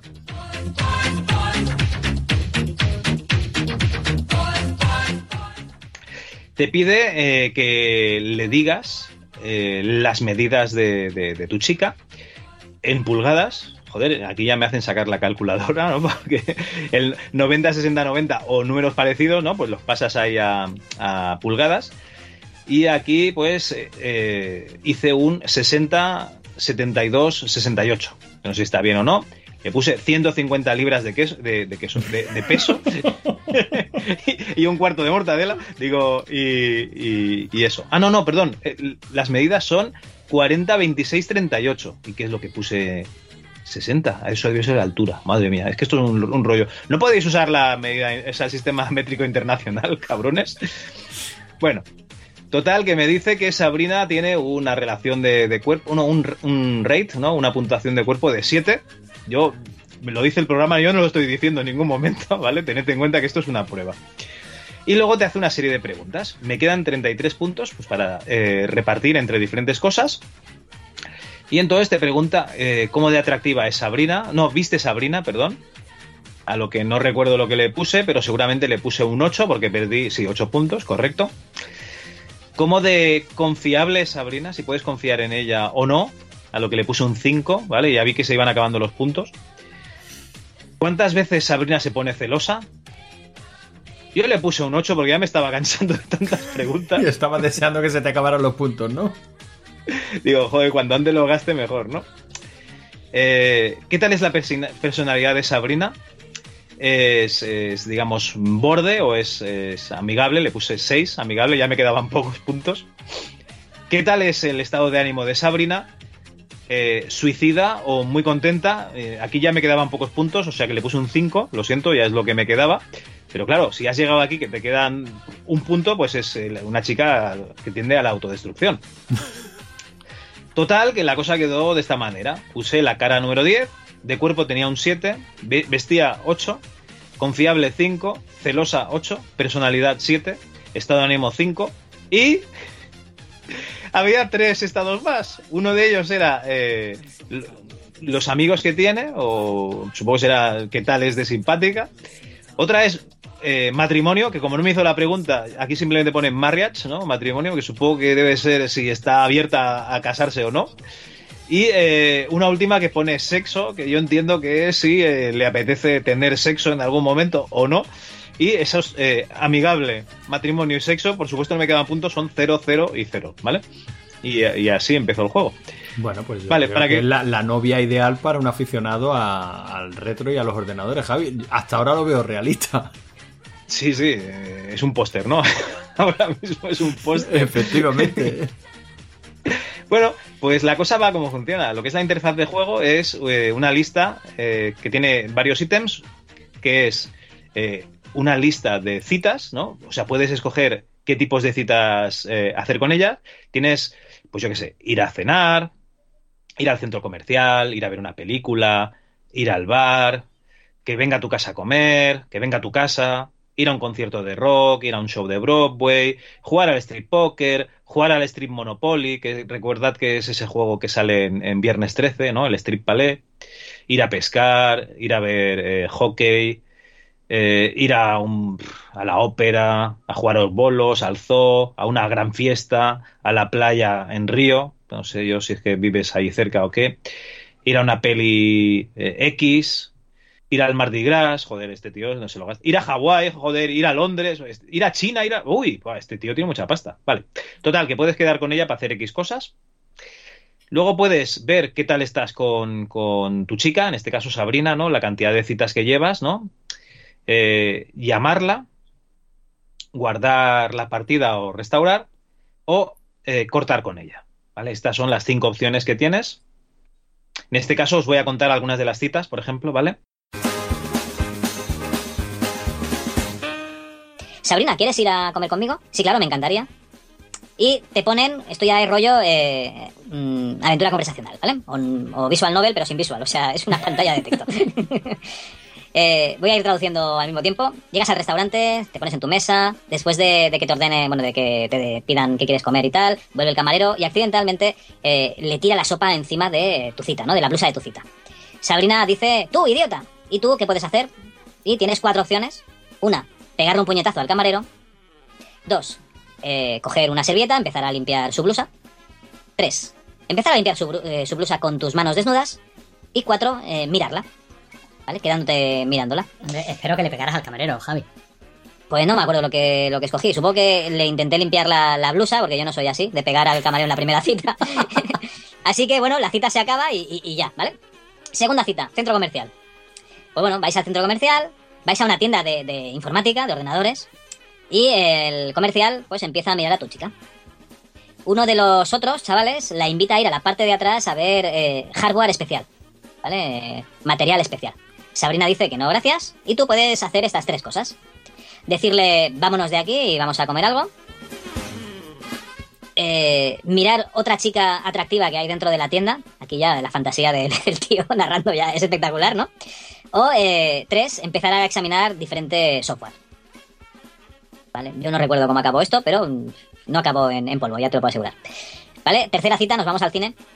Vale, vamos ahí al cine. Acabamos viendo Viernes 13, parte 34. Jason se pone enfermo y vomita. Casi toda la audiencia también. Estáis sentados en, detrás del coche. Y durante la película Sabrina eh, está ahí pues mascando, mas- mascando, masticando su- sus palomitas, ¿no?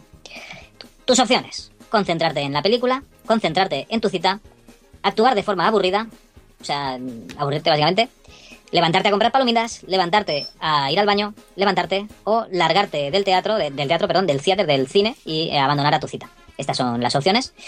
Aquí me parece que lo que escogí fue concentrarte en tu cita. Digo, joder, esto ya vamos a empezar a, hacer algo, ¿no? Porque si no, esto va a acabar muy mal. Bueno, la película acaba. Tu cita se queda viendo los títulos de crédito mientras tú estás ahí aburrido. Por último, eh, camináis los dos fuera del coche. Y Sabrina dice que fue una buena película, gracias por haberla llevado. Bueno, entonces tú puedes eh, llevarla a su casa o preguntarle si quiere ir a tu casa. Yo le dije, pues eh, vamos a tu casa. No, vente a mi casa. Y ella eh, se lo piensa por un momento y dice, no, de ninguna manera, no soy ese tipo de chica. A lo que puedes decirle, eh, eh, bueno, puedes darle una, ofrecerle una sonrisa, ofrecerle una flor, que te la habrás sacado del, del ojete, porque no sé dónde llevan flores. Ofrecerle la, no, aguantarle, sostenerle la mano, ¿no? O ponerle la mano en, en una rodilla. Bueno, yo creo que le ofrecí una sonrisa, ¿vale? Y directamente, pues, eh, apagamos el motor, sale del coche, eh, la sigues a la puerta, Sabrina sonríe de forma amistosa y dice, gracias, fue una velada eh, bonita. Y aquí le puedes decir, mm, o sea, te puedes, eh, le puedes gruñir un poquito e irte, que te den puta, ¿vale? Esta sería la segunda opción. Le das una rápida sonrisa y te vas. Le, ofreces una cálida sonrisa y te vas mientras le vas diciendo adiós con la manita. Le das una sonrisa, eh, digamos, amable, ¿no? No simplemente, pues, eh, de cortesía. Y eh, le das la mano. Le das una sonrisa, pues, mm, cálida y le besas la mano. O le das un beso de buenas noches. Yo creo que le besé la mano. Y por último la invité a un concierto de rock. Y pasó lo siguiente. Tú y tu cita vais a un concierto de rock, que son los eh, 10 millones de idiotas. El sonido es una mierda, la multitud está como una puta cabra, ¿no? Actuando ahí como locos. La banda está fumando. de la multitud también. Sabrina eh, te ofrece un porro, ¿vale? Para que te vayas poniendo en ambiente. Tus opciones son eh, tomar porro, o sea, fumar porro, o no pasar, ¿no? No, gracias. Por supuesto, le, le di al porro.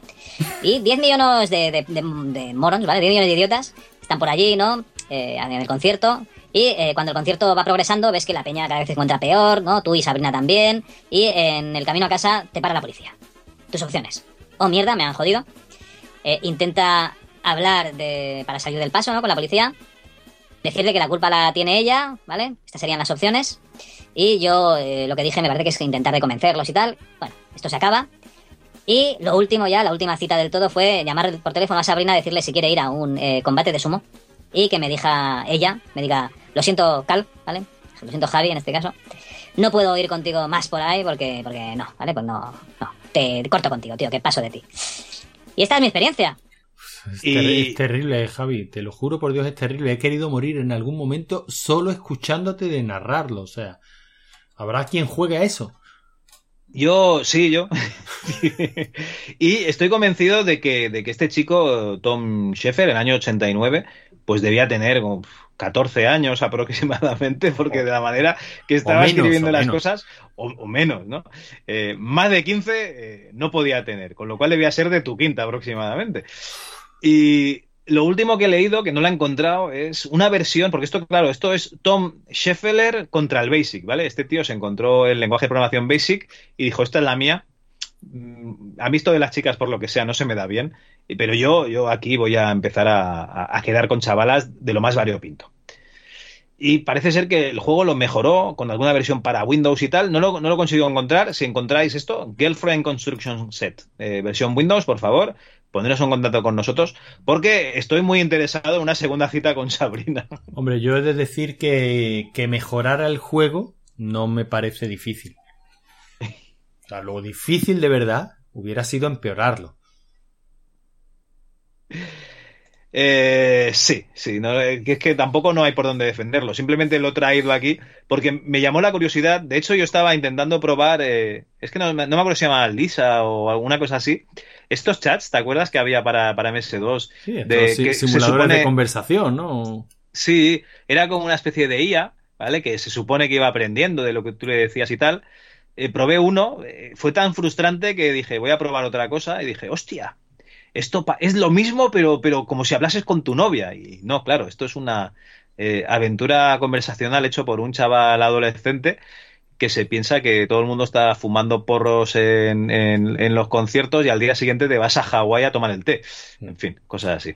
En fin, Pues si te parece bien, eh, tenemos crónicas lozanas. no me digas. Hacía tiempo. ¿Ha, re- ha resucitado mi, mi hermanito? Parece ser que tu hermano se está eh, o, o está librando de, de parte de su trabajo porque su hijo crece o se está hackeando. Yo apuesto por la segunda.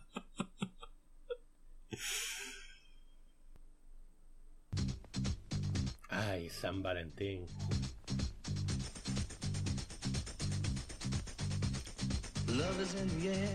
Ay, el amor.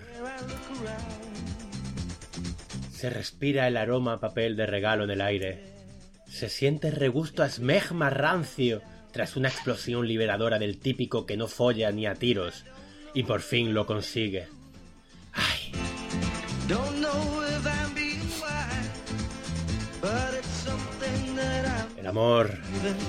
Canta conmigo, lo harán de mis recuerdos. No me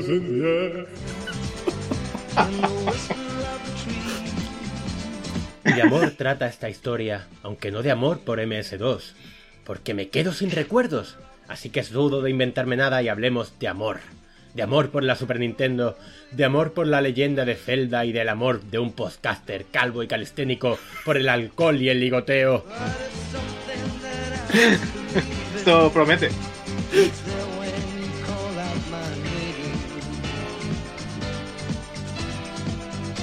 Canta conmigo, pequeño maese Threadwood. La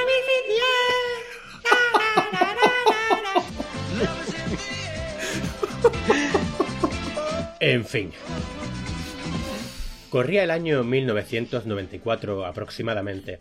Yo estaba total y absolutamente enamorado de Zelda, A Link to the Past, juego que me había pasado en varios alquileres de uno o dos días y por el que sentía devoción.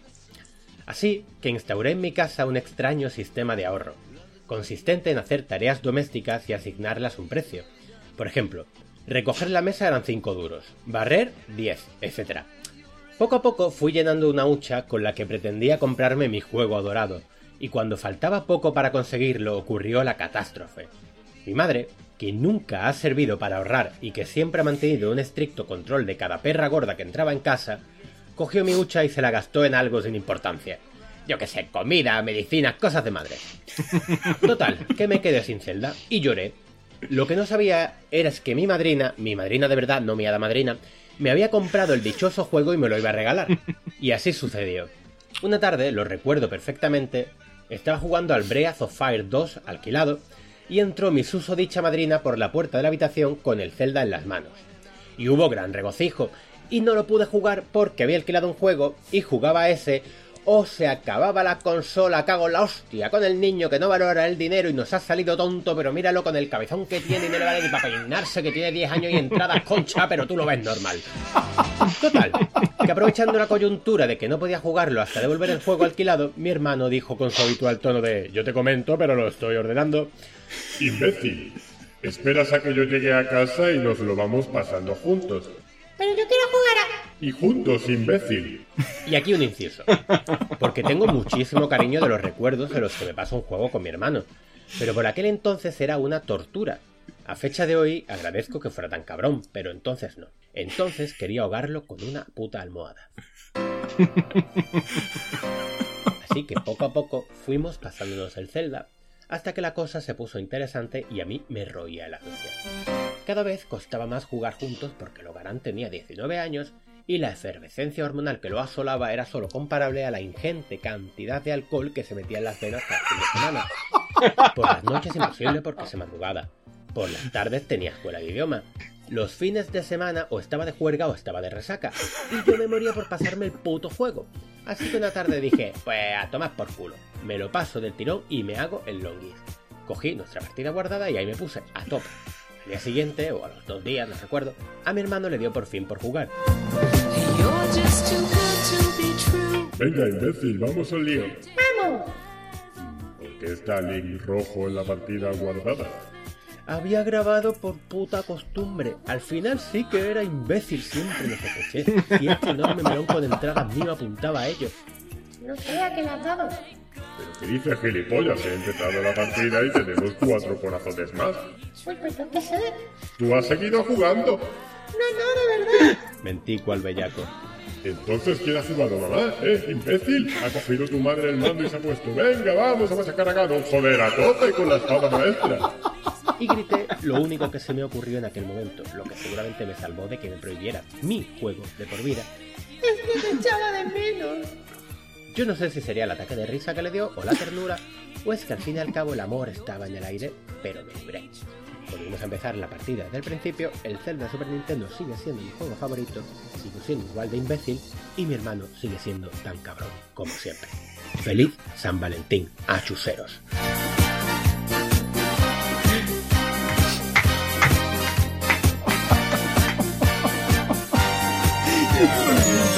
Ahora hacemos? bueno que es tu hermano. ¿Ahora qué hacemos, Javi? ¿Seguimos? ¿Qué hacemos? Porque, porque es que... Yo, yo creo que hasta aquí el programa. Yo, más alto que esto, ahora todo va a ir de, de bajón. Hijo puta, qué gracia tiene. Mira que Bueno, le digo, suerte que- mira que le digo que grabe una cada día. Hombre, una cada día tampoco hay que pasarse, pero una cada semanica sí que podría hacerse. Claro, coño, que trabaje. Mientras, mira, mientras bañas al niño, ¿eh? vas haciendo el guion al mismo tiempo y, y- y luego lo grabas cuando esté Oh. durmiendo. La madre que lo parió. Qué bueno. Pues nada, todo Bueno, real como ver. la vida misma. Sí, o sea, en este caso es, es verdad, ¿no? Sí, sí, sí. Tú sí, estabas ya. a las cosas del molar, ¿no? Hombre, eh, 19 años, Javi. ¿Tú estabas a pasarte el Zelda? Eh, no hay pregunta, no hay pregunta, señoría. Pues ya está. Bueno, eh, no te preocupes. Vamos a intentar que no decaiga el nivel porque vamos a traer a uno de los mejores podcasters, no porque lo digamos nosotros, sino porque le han dado un premio, ¿no? O sea que traemos a Eneco de Arqueología Nintendo y al menos no estamos nosotros después de, esto porque ser telonero de, de esto es imposible. es duro, es duro.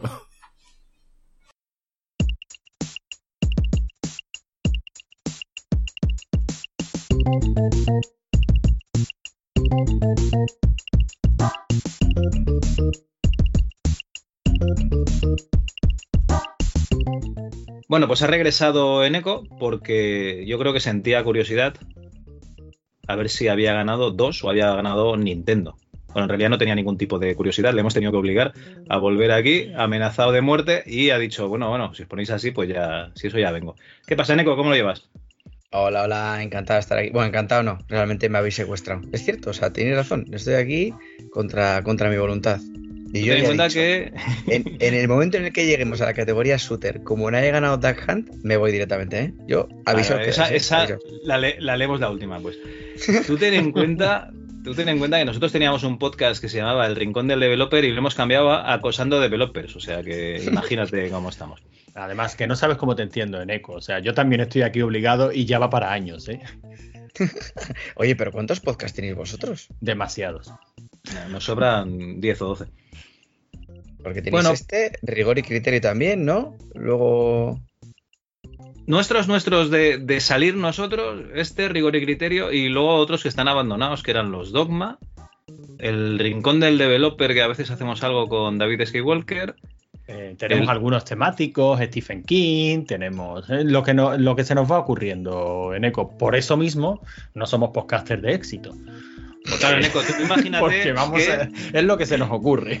Claro, tú imagínate que estás hablando de Nintendo y ya llevas, yo qué sé, un año hablando de Nintendo y dices, joder, qué puta turra con Nintendo. Voy a hablar, yo qué sé, de la Mega Drive. Entonces nosotros, o sea, tú sacarías un capítulo dentro de Arqueología Nintendo hablando de la Mega Drive.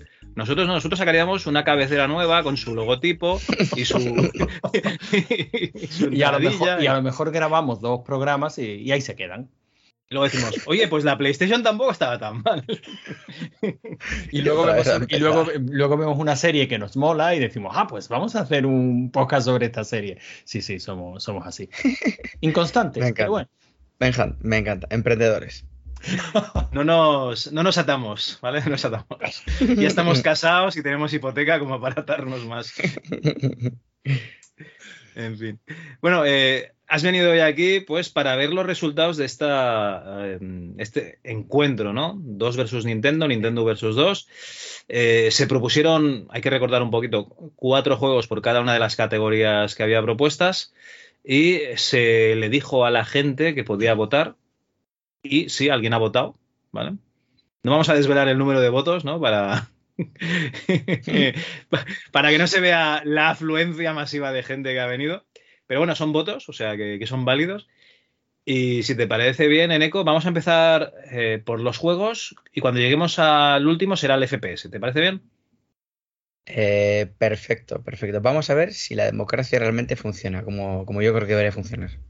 A ver, la democracia no es el mejor sistema que conocemos, Pero es el menos malo. pero matamos menos. se mata menos, se mata menos. Bueno, eh, empezaríamos con la plataforma, con las plataformas, con este género que yo creo que, que- que- que trajiste bueno, pues un- una vaca dorada, una vaca sagrada. Y teníamos Super Mario Bros. 3 de NES, Kirby's Adventure de NES, Blackthorn de 2 y The Amazing Spider-Man de 2. Y con un 88,9% de los votos ha ganado Super Mario Bros. 3. o sea Bien, que bien, aquí ha ganado Nintendo, un puntito. Nintendo 1. Hay que decir que, que yo votaba también por Nintendo en ese. Coño, hasta en yo. esta- en esta categoría. Hasta yo, si es que hay. Realmente yo creo que habrá un par de votos a los juegos de dos. Lo que no sé es quién ha votado al de Amazing Spider-Man, pero mis, mis dieces. Bueno, eh, a, a ver, a ver. Eh, de Amazing Spider-Man, hace muy poquito en el grupo de Telegram de, de MS2 Club, precisamente, nos han colgado un vídeo de, de un usuario que se lo ha pasado completamente. O sea, me consta que es un juego recordado con cariño por mucha gente, no solo por mí, ¿eh? Porque había poca cosa. Bueno, estrategia. Aquí tenemos eh, solo tres juegos: Fire Emblem de NES, La Guerra en la Tierra Media, War in Middle Earth de 2 y Warcraft, el primero de 2. aquí, aquí, y, aquí difícil, aquí difícil. por supuesto, aquí ha ganado el 2, ¿vale? 88,9% de los votos se han ido para el Warcraft. Pasaríamos al rol. Aquí está la cosa más, más reñida.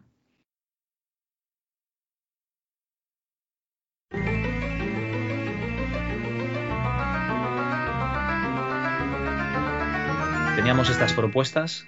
Mystic Quest de Game Boy. Zelda Link's Awakening de Game Boy. Ultima Underworld de 2. Y El Señor de los Anillos también de 2.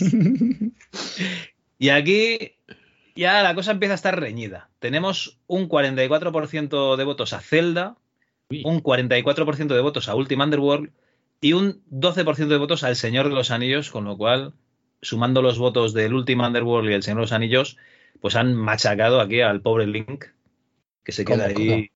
¿Cómo? A ver, a ver, a ver, a ver. O sea, aquí gana un juego. O sea, o sea espera, espera, espera. Re- re- repíteme otra vez la treta que acabas de hacer.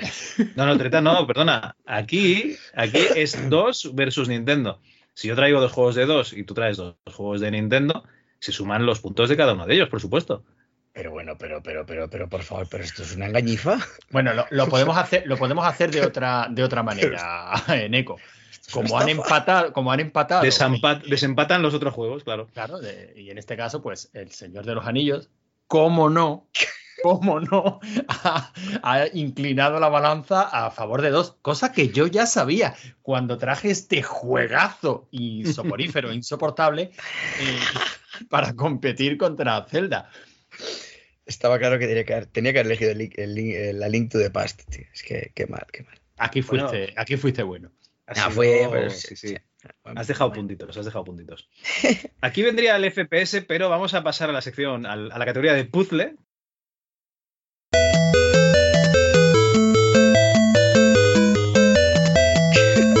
Está dejando lo mejor para el final, ¿eh, Javi?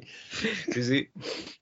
Vamos a pasar a puzzle, donde tendríamos un 48,1%. Perdón, vamos a decir los juegos primero: Tetris, Doctor Mario, Lemmings y el Castle of Doctor Brain. Aquí tenemos un 48,1%, o sea, menos de un 50%, ¿vale? Para Tetris y un 44,4% para Lemmings, más un 7,4% para Castle of Doctor Brain. No, no, no, no, no, no, no, no. O sea, no, no ¡Qué fullero estos de Nintendo! ¡Qué fullero! O sea, no, no tendrás la puñetera cara de, sumarte otro tanto. A ver, no, no, no es la cara. O sea, ¿cómo te lo diría yo? Porcentaje de votos a MS2, 51,9%.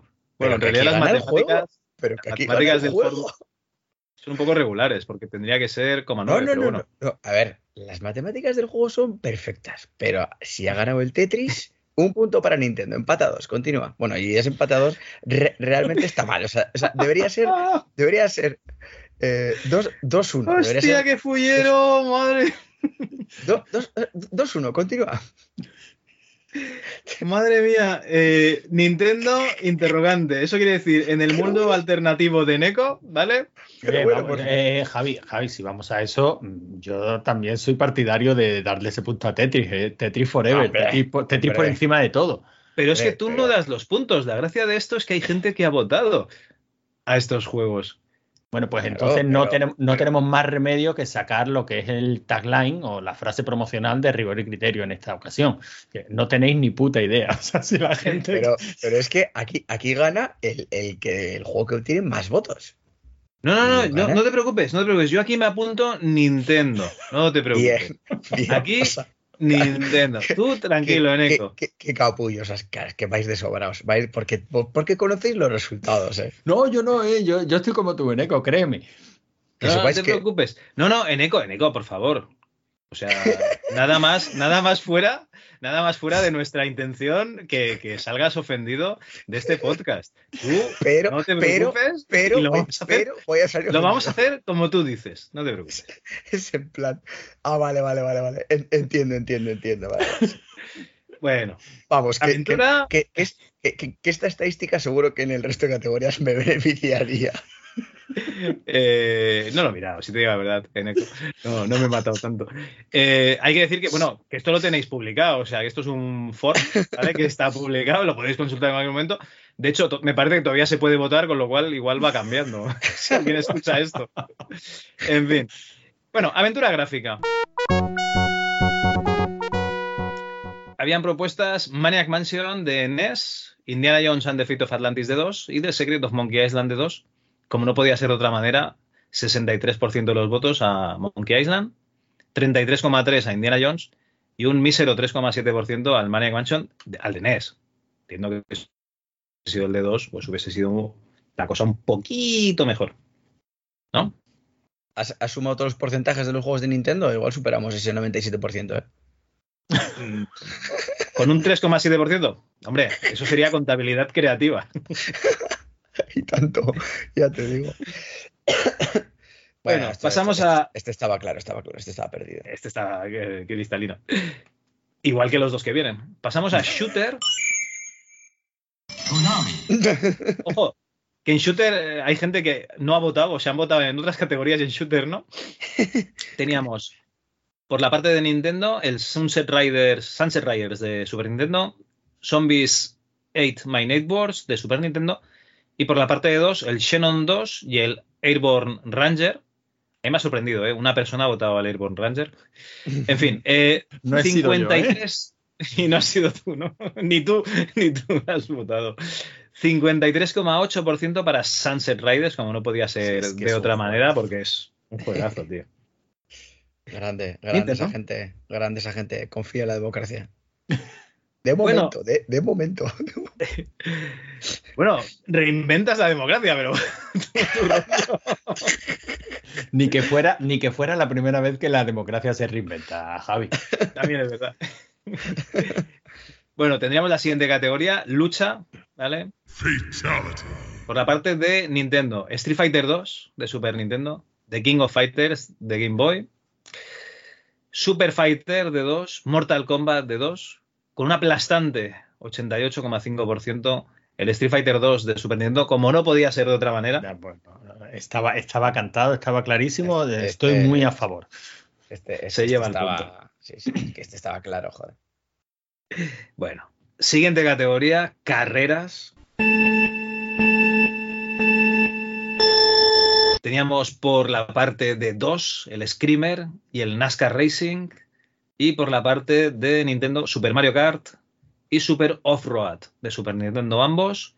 Y como no podía ser de otra manera, un 55,6% Super Mario Kart. Estaba Oh, clarísimo, sí. estaba clarísimo. Pero bueno, pero esto está siendo aplastante. Sí, sí, la verdad es que parece, parece que sí. Bueno, yo es que cada, cada punto que se lleva Nintendo, teniendo en cuenta los juegos que son, yo no me, no me veis, pero yo estoy aquí agitando pompones. Sí, feliz, ¿no? Javi, es que tienes al enemigo en casa, lo siento. Ya Coño. que yo ya os dije que a mí me, me gusta mucho juegos de Nintendo también. Yo tuve la Super Nintendo y ahora mismo yo creo que las tengo todas menos la Wii U en casa. O sea que. Incluso la Game Boy Micro esta que, que pusiste el otro día también, también la tengo. Por cierto, que se ve la pantalla muy pequeña. ¿eh? Eso para jugar un poco regular. Sí, sí, es, es muy pequeñita. Pero la calidad de la pantalla sí que es buena, eso sí es verdad, ¿eh? Lo que pasa es que tengo una SP que me regaló un colega y, y, bueno, Eric Magneto, que, que ha desgrabado nosotros. Y la verdad es que, que se ve muy bien y, y suele ser la que, la que uso. Mm. Sí, sí. Bueno, dejemos de hacer publicidad a Nintendo. Simuladores deportivos. EA Sports. It's in the game. Aquí teníamos por la parte de Nintendo, Nintendo World Cup, el golf. Incluso ha habido gente que ha votado al golf de Nintendo, de la Game Boy. Grande, os El- quiero. El Kickoff 2 de 2 y el PC Fútbol 4.0, que como no podía ser de otra manera, se ha llevado un 73% de los votos y vuelve a poner al MS2 donde se merece, que es en lo más alto. Categoría Madre- libre. Madre mía, madre libre. mía. Esto, esto fue ya el chucho de la Bernarda de la categoría libre. Aquí por la parte de dos, Antonio nos trajo el juego de las pollitas, que lo llama él. Que es el Bomb El Bomb X es maravilloso. ¿Lo has probado ya, eh, Neko? No, todavía no. Pero tío, por favor. Sí, No, sí, pasa nada, Eneco. maravilloso. Eneco, no, no pasa no, nada. todavía no. ¿Cómo, cómo, cómo se llamaba, por cierto? Bomb X. Es que tengo un, un libro que de esto lo estoy abriendo ahora mismo que me regalaron por Navidad, que se llama Ludonomicon, de Héroes de Papel. Y salió ese juego y me acordé de vosotros. Bueno, salió un juego de penes. Y estoy intentando ver cuál es el, el- el nombre del, del juego. Tampoco es que haya muchos. Está el Sextris, el del Atari 2600, aquel de, No, pero no, del pero- General Caster. Pero no te extrañe que sea ese, Neko. Es un juego No, que tuvo no, no. bastante repercusión, ¿eh? O sea, es otro diferente. Te voy a decir cómo se llama. eh, porque lo tengo ya aquí ya abierto. ¿eh? No, no, no voy a haceros perder más tiempo. Es el Genital Jousting. Hostia. Pelea de, pelea de sables. Madre mía. ¿Para qué le dices nada, Antonio? Lo Pues lo- seguro que lo va, lo va a traer otro día. Al próximo MS2 Club va de cabeza, Javi. Me cago en la leche. Ay, señor. Bueno, teníamos eso, el juego de las pollitas y el Alone in the Dark, estos dos para MS2. Y por la parte de Nintendo, Kid Icarus de NES y Super Metroid de Super NES, de Super Nintendo. Con un aplastante 66,7% ha ganado Alone in the Dark, por supuesto. El juego de las pollas. No, no, coño, el Alone the Dark, el, el predecesor del Resident Evil. ¿Ha ganado, Vale. el, ¿Ha ganado el Alone the Dark al Metroid? Hombre, pero de cabeza. Pero, pero, Pero- bueno, pero, pero, pero la, saga, la saga Metroid es, es conocidilla, pero yo creo que de las, de las sagas clásicas de Nintendo igual es la que, la que menos Sí. se reivindica normalmente. Sí, sí, sí, eso es verdad, eso es verdad. Y yo no sé si es por- porque dentro del traje va Samus Aran o por el estilo de juego, pero casi tiene más fama el Castlevania, ¿no? Con las mismas mecánicas y tal, que lo típico que se dice Metroidvania, pero, pero no sé, tiene poca, poca repercusión. Sí que, hay- a ver, ahora en España sobre todo, con el nuevo Metroid, como está hecho aquí por Mercury Steam, cojonudo, pero realmente no, yo no sé, no es una saga que tampoco va caro, los juegos antiguos va caros de Nintendo, pero como todos los de Nintendo van caros, pues yo qué sé. Sí, sí, es verdad que en Pero nivel bueno, el mediático pueblo- tampoco tiene. El pueblo ha hablado a los Dark. De todas maneras, yo no me puedo quedar con las ganas de saber cuántos puntos ha llevado el juego de las pollitas, Javi. El juego de las pollitas lo ha votado una persona que espero que seas tú. No, no, no, no soy yo y a esa persona desconocida, de verdad, mi más sincero amor y admiración. Aquí sí que tendría que ir el- el- el- el- la frase de Sonia de, que define rigor y criterio. Rigor y criterio. Porque no tenéis ni puta idea. Si me escucháis así hacer como cálculos mentales, es que estoy aquí sumando. Bueno, falta una categoría, falta la categoría FPS, la hemos dejado para el final. Porque nos ha amenazado Eric con irse si no ganaba el Duck Hunt y por lo que pueda pasar la he dejado para el final. Pero hasta Es ahora, verdad. Es cierto, es cierto. hasta ahora tenemos la friolera, no, si lo has dicho en directo, Ah, la es verdad. friolera de un empate. Cinco punticos para Nintendo y cinco punticos para dos. Javi, Pero- no, pero- pero- no me digas que es el, el Duck El FPS. el es que el va a decidir. Claro. Esto es maravilloso, ni, pero- ni en mis pero- sueños más húmedos. Eneco, lo has, lo has decidido tú. Has decidido que esta categoría, la de FPS, ¿vale? Diga qué sistema fue mejor, si el 2 o, o el, o Nintendo en general. Yo todo lo que necesito saber es si en, ese, en esos cinco puntos has sumado ese en el que has tenido que hacer ahí una, una No, no, no, aritmética no. Te he puesto, para te he puesto tu el- trampa, tu trampa Ah, con 5 ah, puntos. Con tu trampa, ¿vale? Cinco ¿Cómo que mi trampa? Sí, hombre. Con tu trampa de, de, No, no, el juego ganador es el que gana. Sí, sí. Claro. A ver, yo lo, lo veo una alternativa igual de válida que contar el porcentaje total, ¿eh, Javi? O sea, no, Balance, ya- llamarlo trampa me parece feo y además un, sienta un precedente que nos va a hacer difícil retar a otro sistema, porque joder, si tratamos así al gran Eneco, al podcaster revelación, al mejor podcaster masculino, bueno, no sé si hay diferencia por sexos, Eneco, ¿no? tú eres directamente el mejor podcaster, ¿no? No, bueno, había diferencia por sexos, pero de, ¿Ah, sí? pero, pero, ganaste solo la de, el de femenino. No digo el de masculino, ¿no? solo.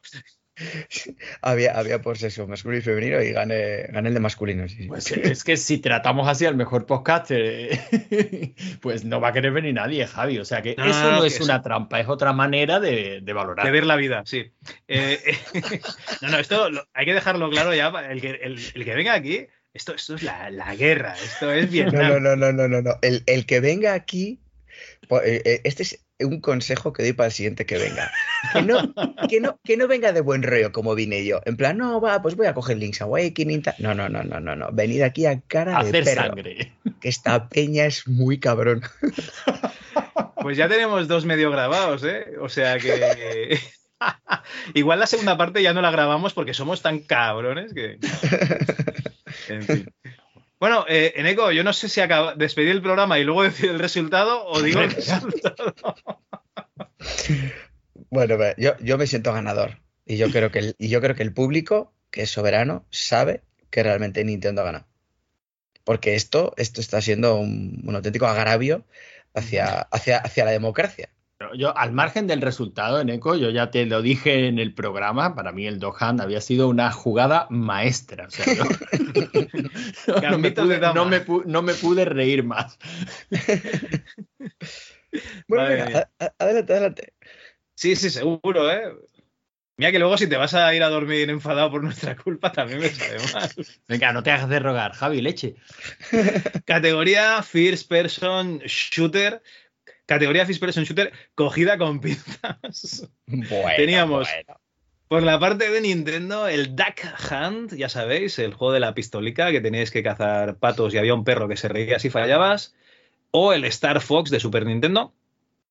Por la parte de dos, dos pesos pesados, Rise of the Triad, Doom 2 y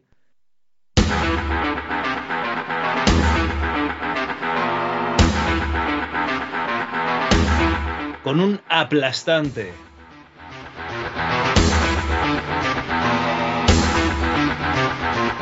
92,6%, o sea, todos los votos menos dos.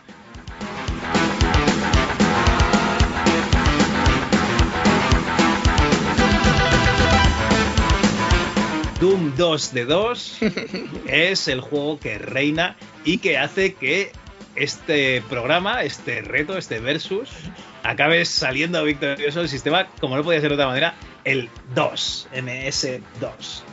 Nintendo puedo- 6, no- no 2, puedo hay irme. Nintendo 5, 2, 6. No puedo irme más humillado. O sea, o sea, me habéis invitado para humillarme aquí, que pierda el Tag Hunt. Bueno, bueno, bueno. A mí, eh, yo estoy contigo, Neko. A mí me parece vergonzoso. Para mí, el ganador moral es eh, Nintendo. y Ya está. Eh, vamos a recapitular los jueguitos de, de buen rollo, ¿vale? Venga, va, dale, dale. Juegos de lucha, Street Fighter 2. Bien. Un juego que, digamos, que nadie conoce. Juegos de puzzle, el Tetris, un tapado. Ay. Eh, Bueno. Plataforma, Super Mario Bros. 3. Hombre, un juego que, eh, vamos, tenía que ser muy malo porque era la tercera parte, ¿no? Oye, pero, pero hombre, yo, yo aquí me traigo lo- los pesos pesados, claro. Si yo, yo no tengo vale. la culpa de, yo no tengo la culpa de que Nintendo tenga juegazos. Hombre, sí, precisamente la gracia era, pues eso, comparar dos sistemas que más o menos podían haber sido coetáneos, ¿no? Porque aquí en España la NES y la Super NES casi vinieron a la par, o sea, Mm, sí, me sí. parece que en el 90 vino la NES y poco después vendría la Super Nintendo, a España me refiero siempre, ¿eh? No, bueno, la Y- NES creo que llegó en el 88. Podría Pero- ser, yo tengo aquí una caja de... Antes de... Bueno, ¿cómo se llamaba la distribuidora esta? Ay, no me Es acuerdo. Paco, es Paco. Es Paco, aquí la tengo. Y, y la Super Nintendo pues llegaría un, un poquito más tarde. Lo que pasa es que, claro, desde que llega hasta que la promocionan y convences a tus padres para que te compren algo, también, también Sí, cuesta. sí, Yo creo que. No, Sí. pero el- con, con la NES pasó que empezaron a, a, digamos, distribuirla de manera Las ilegal. piratas, el el las corte inglés. No, no, o sea, Ah, la la- la original. misma NES. Sí, sí, el corte inglés de una forma así un poco pirata, o sea, de forma ilegal, eh, a finales del 87. Pero realmente llegar, llegar, yo creo que fue el 88, ya con Spaco. Me suena, ¿eh? Ajá. Por lo Puede que. pues hace mucho que hablé de esto en el podcast, hace pf, pues más de un año. Pero yo creo que fue el 88. Puede ser, puede ser. A ver, que no, no, no va la cosa de un año, no te preocupes por eso. O sea que realmente. Además, eh, la gente se acuerda desde que. O sea, la gente recuerda cuando disfrutó el juego, más o menos, un juego de un, de un sistema. Pero luego ves en la Wikipedia el año en que, que se hizo y dices, uy, pues yo creo que bastante más tarde. O sea, yo tuve un, un Commodore 64 que me parece que es del año 82, pero yo lo tuve en el 87. O sea que no. Sí, sí, sí. Poco sí, no sí, hay eh. que mirar el año que salen las cosas. Es así. Bueno, o con la NES realmente, que aquí mucha gente sí que es cierto que empezó a jugar en el. Yo creo que la explosión sí que fue en el 90. Y empezó a jugar al Super Mario Bros. Que el Super Mario Bros. tenía 5 años ya. Era del Pero- 85. Pero era bueno comparado con las plataformas de, de MS2. Ya ves. Ah, bueno, sí, es- la, la verdad que era, era un gran juego, sí, sí. En fin, yo creo que, que ha estado bien el. Bueno, ha estado bastante igualado, incluso haciendo alguna trampa se ha igualado más la cosa, ¿no? Por favor. Pero Por ha estado, ha estado la cosa bastante igualada. Eh, no nos vamos a engañar, sistemas disfrutables. Yo tenía PC, pero me compré la Super Nintendo porque el Street Fighter 2 de PC es una basura. Y, y en Super Nintendo iba de, de lujo. O sea, directamente. Sí, la verdad que, jo, yo lo disfruté mucho, ¿eh? Yo tuve la, la Super Nintendo con el pack este mítico de Super Mario World y, y Street Fighter 2 y es que es que es, o sea, es como dice Jesús de, de, de Retromanía 30, es que con ese pack ya está, o sea, ya no necesitas nada más. Ya no necesita nada más, es así. Por cierto, hablando de Jesús de Retromanía 30, yo no, no quiero insistirte tampoco. Ya ellos están haciendo su guerra por su parte, nosotros también. Cuando la Super Nintendo, Eneco, te estás haciendo rogar, ¿eh? Ah, eh, sí, sí, empieza ya en eh, dentro de tres semanas ya la Super Nintendo. Joder, tengo ya, tres, tengo tres ya- semanas. Claro, la, la semana que viene termino con la Game Advance y la siguiente, ya el siguiente capítulo Super Nintendo. Tengo ya cuatro capítulos ya guionizados de, Pocos de me la parece. Super Nintendo. Pocos me parece. Bueno, pero po- poco a poco, poco a poco. habrá de todo y habrá muchas sorpresas, eso vamos, no lo dudes. Pues nada, no tenéis que dejar de escuchar los capítulos de Arqueología Nintendo, en la que no os van a hablar de juegos tan buenos como el Doom 2, de momento. Pero eh, tiene joyas, tiene joyas la Game Boy Advance. Por cierto, la Game Boy Advance tiene un Doom 2, no lo- un Doom. Sí, El sí, Doom 2 no sí, lo sí, sé. No, lo, no- no lo juguéis, os dejaréis la vista ahí. Y, eh, y el Doom 64, que ya llegará, juega. Ver, pero el Doom 64 estamos hablando ya de, un- de una plataforma superior, o sea, Bueno, pues sigue siendo el Nintendo Nintendo. 64, tío. Madre mía. Pues si está llegando a la Super Nintendo, espérate que. Claro, joder, da- da- dale tiempo, dale tiempo todavía. Muy bien, muy bien. Pues bueno, no sé, últimas palabras, ¿quieres, eh, te arrepientes de algo? ¿Tienes No, ganas de, no, de no, no, decirle no. algo a los No, no, siguientes no. que vengan aquí, aparte de lo que No, has no, dicho? no, no. Tengo ganas de, de- de volver si acaso, que la verdad que me pasa muy bien. Este tipo de cosas también, eh, pues, eh, joder, entretienen mucho. eh, ¿no? Siempre, muchas veces estoy encorsetado en ese, en ese traje de, entre comillas, y si se me permite, de historiador. Y bueno, pues de vez en cuando desmelenarme un poco, pues también viene bien. Así que os lo agradezco. No, no, sí, sí, la gracia, la, la gracia de hacer estos versus es precisamente hablar de otros sistemas también. O sea, Claro, claro, y, y po- y ponernos de mala hostia en el trayecto, claro, por supuesto. Claro, de mala hostia impostada, espero. sí, joder, sí. Por supuesto. No que sé, sí. no sé. Bueno. Por supuesto que sí. Eh, Twitter, Twitter, un follow, eh, blog, ya está. sí. No te preocupes, no te preocupes. Ya, ya volverás cuando quieras jugar algún juego bueno. Digo a, a lo que quieras. Eh, que al final os haréis daño. No, no, no, la verdad que ha sido un placer estar aquí, de verdad. Muchas gracias por, por invitarme otra vez. Y... No, hombre, mu- muchísimas gracias a ti por, por venir, desde luego. Gracias, a ti, Pues, una, una pasada tenerte por aquí. Pues, un abrazo y espero que los oyentes hayan, hayan disfrutado y que hayan percibido el tongazo. No, no, y si os ha parecido mal el resultado, la siguiente vez cogéis y votáis, ¿vale? No vale eso de quejarse, jo, es que los que mandan, no, los que mandan los has votado tú, chaval.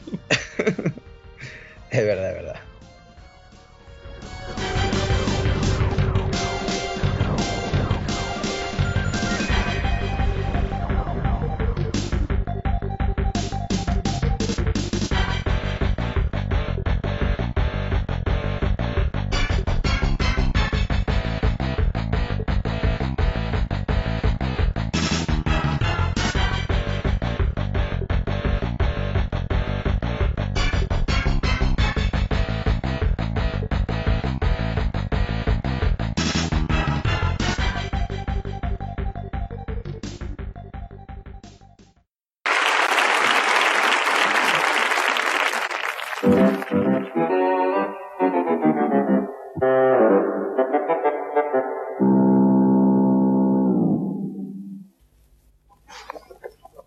Buenas noches, Pedrete. ¡Qué buena estás, Carolina! ¿Hoy de qué va tu sainete? Del amor, que es cosa fina.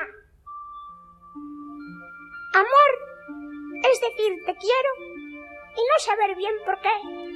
Pues como todo lo inmenso, ni se toca ni se ve.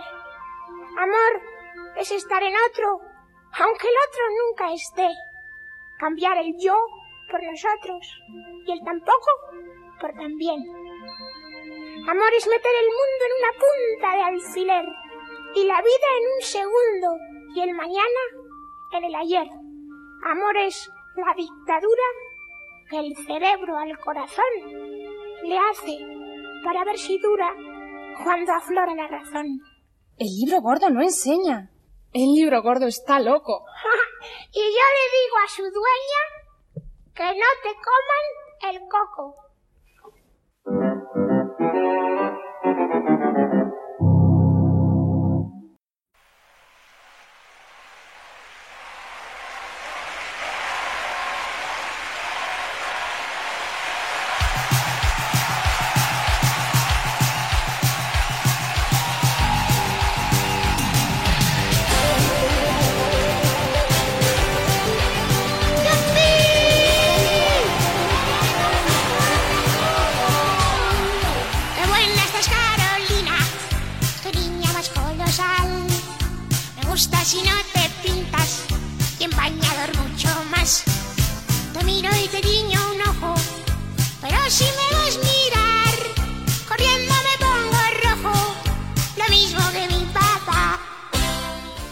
Antonio, un mes más en publicidad. Tú no lo has oído, pero habremos traído aquí a, a Pedro Ruiz, el libro gordo de Pedrete. Hombre, qué maravilla. ¿Pero has puesto la canción o qué? Mm, hombre, habré puesto, en teoría, si no ha pasado nada, un buen corte de... ¡Qué buena estás, Carolina! Eso de, hola Carolina, qué buena estás, que a los amigos de mis papás. es que se me quedó Hostia, esa ya no te estúpida acuerdas, canción. tío. Sí, sí, sí, digo, esa Madre puta mía. canción se me quedó en la cabeza. Y por eso no tienes ninguna ingeniería, porque tienes la cabeza demasiado ocupada de datos. efectivamente, llena de datos de mierda que a nadie importan nada. Bueno, pues eh, te he traído un anuncio. Si te parece bien, eh, lo, puedes, lo puedes ir pinchando. Venga, vamos a ver. A algunas, las cosas buenas de la vida les llegan sin moverse de casa. Tú también puedes conseguirlo así de fácil. Solo tienes que elegir tu compra a través del catálogo Benca. Llama ahora al teléfono 900-360-360 y pide gratuitamente tu catálogo Benca. Te sorprenderá. Abre tus puertas a Benca. Ábrelas. ¿En serio, Javi? ¿El catálogo venta? No, Bueno, por cierto, Antonio- teléfono 900-360-360. Llamad, a ver, a ver qué os encontráis. A ver qué pasa, a ver qué pasa. Bueno, eh, hay que decir que buena parte de, mi adolescencia la pasé con el sistema operativo MS2. Y eh, digamos que uno de mis grandes amores eh, fue el catálogo Venga, porque daba más juego que, digamos, cosas como La Colmena, ¿vale? Realmente es un catálogo que siempre estaba ahí cuando más lo necesitabas y te daba consuelo y a la par que alegrías. No sé si tengo que explicar alguna cosa más, Antonio. No, yo para que para mí está clarísimo. Además, me, me resulta curiosísimo que hayamos coincidido este, este mes en la en la publicidad. O sea, en el catálogo ¿Ah, sí? Benca, es claro. Bueno, te, te voy a poner el mío, venga. Venga, dale. Nuevo gel tulipán negro. Extra perfumado. Con provitamina A. Siguiendo la línea de tu piel. Nuevo gel tulipán negro. Jo, eh, acabas de provocar erecciones en parte de- del público. Yo estaba viendo el anuncio simplemente escuchándolo. Pues que, Javi, tú no lo has visto, pero yo sí, cuando te lo pinchaba. Y esa línea de su piel que, que el narrador decía que seguía, dibujaba pues unos pechos turgentes, un culito prieto y una muchacha en pelotas duchándose. Ya no se hacen anuncios como los de antes, ¿eh? Estos anuncios de tulipán negro o de fa eran pura maravilla. Bueno, ahora se hacen otro tipo de anuncios que, digamos, no, no, no se ven lo- los pechos, ¿no? Pero son exactamente igual de turbios.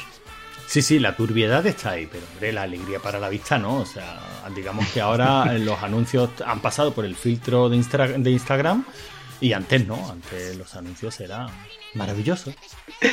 Es que yo recuerdo estar viendo la, la tele al mediodía, aquello que está recogiendo la mesa, y si tenías los platos en la mano y, y- y estabas a punto con de ir a la cocina tulipán negro, ¿no? y, y empezabas a ver la, la musiquilla de Y la te quedabas allí como un gilipollas con los platos. Te quedabas ahí y tus padres, venga, va, que no se va a recoger sola la mesa.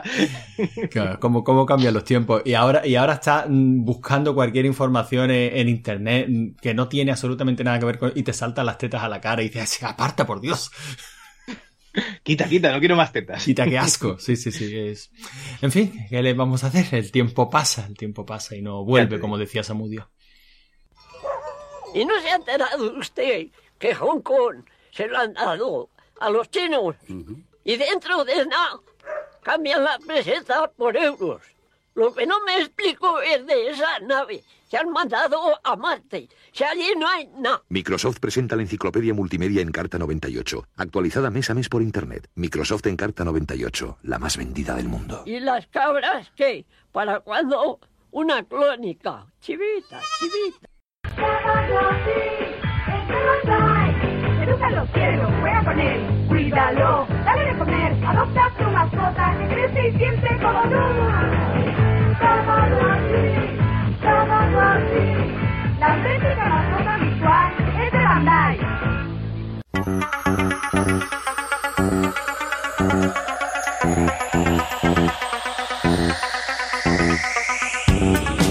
Rigor y Criterio es un trepidante podcast hecho por unos frikis que no existen en un mundo lleno de peligros. Logarán y Cal, hombres de mediana edad, embarcados en una cruzada para salvar la causa de los incultos, los desinformados, los aburridos, dentro de un mundo de podcasters que operan al margen de la ley.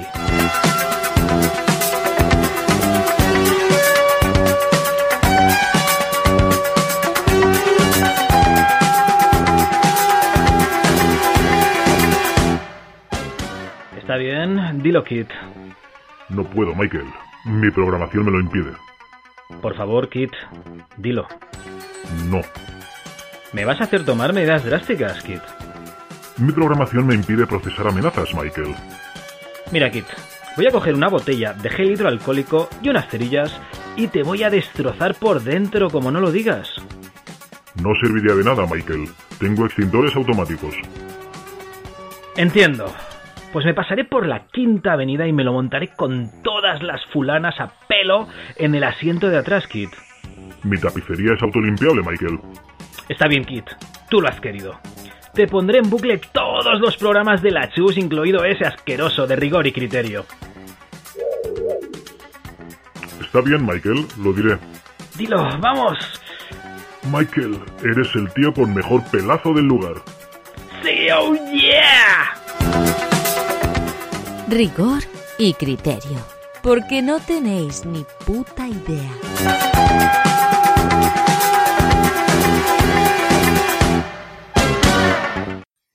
¿Quieres saber qué dinosaurios podían devorar un hombre entero? ¿Cuáles eran tan grandes como una palmera o cuáles eran los más agresivos?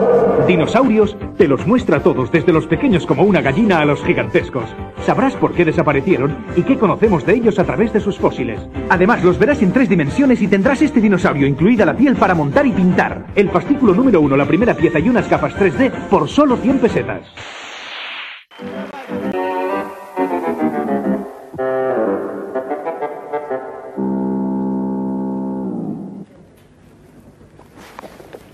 Buenas noches, Pedrete. ¡Qué buena estás, Carolina! Ay, ¿de qué va tu sainete? Del sexo. ¡Qué cosa fina! El sexo es una palanca que se mueve sin pensar. Se sube como una tranca y se te vuelve a bajar. El sexo es el punto exacto donde cuerpo y corazón se penetran en un pacto que suscribe la pasión. El sexo también es goce, trauma, apetencia y amor, desagüe, sentencia, roce. Y cuando falla, temor.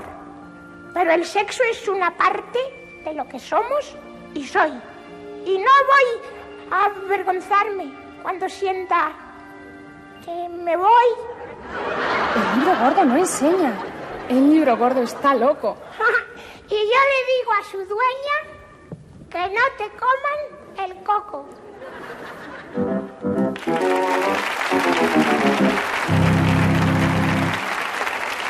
Bueno, Antonio, eh, no sé si has traído el DeLorean y nos quieres llevar a febrero de 1994 o este mes ya te saltas las efemérides. Eh, por favor, por favor, Javi, soy una persona seria.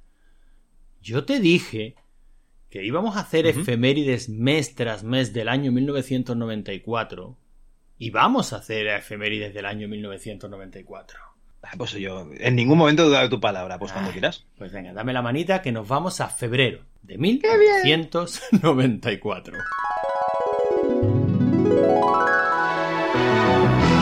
Solo el 47% de los delegados al Congreso de los Socialistas Catalanes apoyó a Raimon Obiols.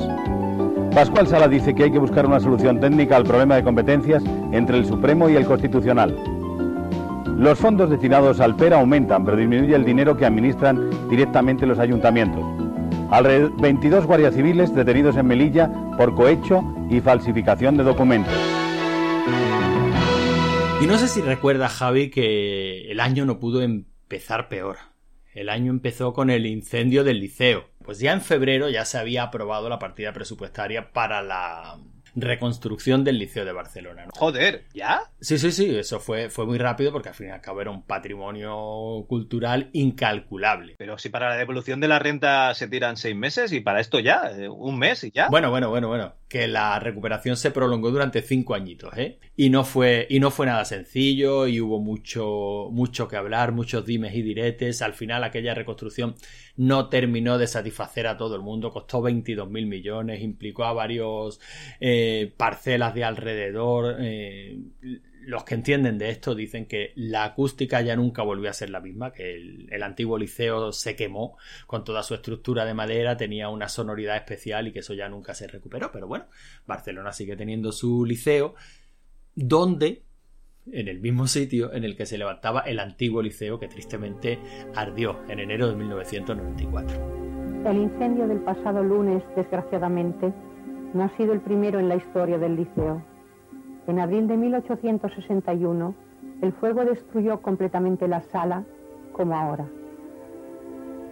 Prueba de lo que significaba para la ciudad fue su inmediata reconstrucción. Un año después del incendio se reinauguraba. Sí, sí, est- estaba ahí. Tú ten en cuenta que como mucha de esa gente ha perdido oído, ¿no? Oída, eh, escucha peor, pues realmente tampoco te tienes que fiar mucho, ¿eh? Tampoco lo habrán notado tanto, ¿no?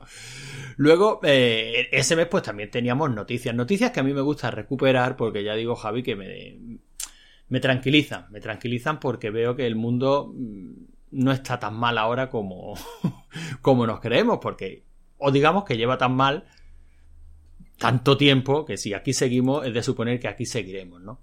Entonces, por ejemplo, eh, bueno, el Partido Popular denuncia el plurienchufe de los altos cargos socialistas. Qué curioso. Eh, partidos denunciándose unos a otros. Hay cosas que nunca, hay cosas que nunca cambian y que seguramente nunca cambiarán. Esta noticia era, esta era la portada del ABC del 21 de febrero de 1994. Eh, una que me ha hecho muchísima gracia. Consecuencia del despilfarro socialista, Solves anuncia que en 15 años los españoles no podrán cobrar sus pensiones. Uy, pero esto, estos son todos los años, ¿no? Seguimos cobrando las pensiones. No es que sean las mejores del mundo, pero seguimos cobrando. La, eh, la cosa no, no fue tan grave como decían. Dentro de 15 años quizás sí, quizás sí. Eh, la OTAN podría extender el ultimátum a otras zonas sitiadas por los comunistas serbios. ¿Qué decir que sea, que sea nuevo? Hay una noticia que sí me, me gusta mucho, Javi, porque al fin y al cabo a nosotros nos gusta más el aspecto lúdico. Mira, a ver si te Ajá. suena. Tenemos una noticia de en televisión, televisión, ¿no? TV y noticias. Antena 3 Televisión prepara un concurso de terror inspirado en la película Alien, el octavo pasajero. Hostia, no serán los Scavengers. Efectivamente, joder, lo has pillado a la primera, Javi. Hombre, es que es- has dicho Aliens y, en España y yo ya he visto a Bertino Osborne con, con el disfraz ese que se puso para el programa, madre mía. Pues sí, efectivamente, y esta noticia se publicó el 17 de febrero de 1994. Yo estoy convencido de que la versión con Bertino Osborne es mejor que la inglesa. O sea, no me cabe ningún tipo de duda. Cualquier cosa con Bertino Forne es mejor. Yo no sé ni cómo se puede venir aquí. Aquí no hay más que porquería, miseria, peligros por todos lados y encima unos bichos que son más feos y horrorosos que una mutante en bikini. Bueno, En febrero también tuvimos nuestros estrenos cinematográficos, en grandes películas, pero yo no he visto ninguna así que me vuelva loco, no sé. Eh, tenemos Tierras de Penumbra, Señora Fire, bueno, esta sí, Señora Fire es maravillosa, Mucho ruido y pocas nueces, El cielo y la tierra, Mr. Jones, Los tres mosqueteros, La edad de la inocencia, En el nombre del padre, Papi mío, que estás en los supercielos. peliculón, pero demasiado seria. Hostia, Los Tres Mosqueteros, la, la del Kiefer de Sutherland, sí, sí, esa estaba muy chula, muy... Y Charlie Sheen, esa, esa la fui a ver al cine, tío. Para, para cosas que vinieron después, esta versión de los tres mosqueteros a mí me mola bastante. Cómo ser infeliz y, dis- y disfrutarlo. mm, elegidos para el triunfo. ¿Te acuerdas, ¿Te acuerdas esta de los jamaicanos haciendo Sí, bobsleigh? La del bobsleigh. Sí, Exacto. sí, sí, que era el, el Peter Candy, ¿era? ¿O John Candy? John Candy. John Candy el, creo que el era. tío que hacía de entrenador. Lo que queda del día. Todos los hombres sois iguales y al otro lado del túnel. ¿Hay algún título que todavía se recuerda a fecha de hoy? Sí, hay aquí. Yo diría que yo me quedaría con Señora Fire de todos estos. Para poder ver a sus hijos, ¿No podrías pedirle perdón a mamá? He puesto un anuncio pidiendo una empleada del hogar. ¿una empleada del hogar? Daniel Hitler tenía que encontrar trabajo. Puedes convertirme en mujer. Hola.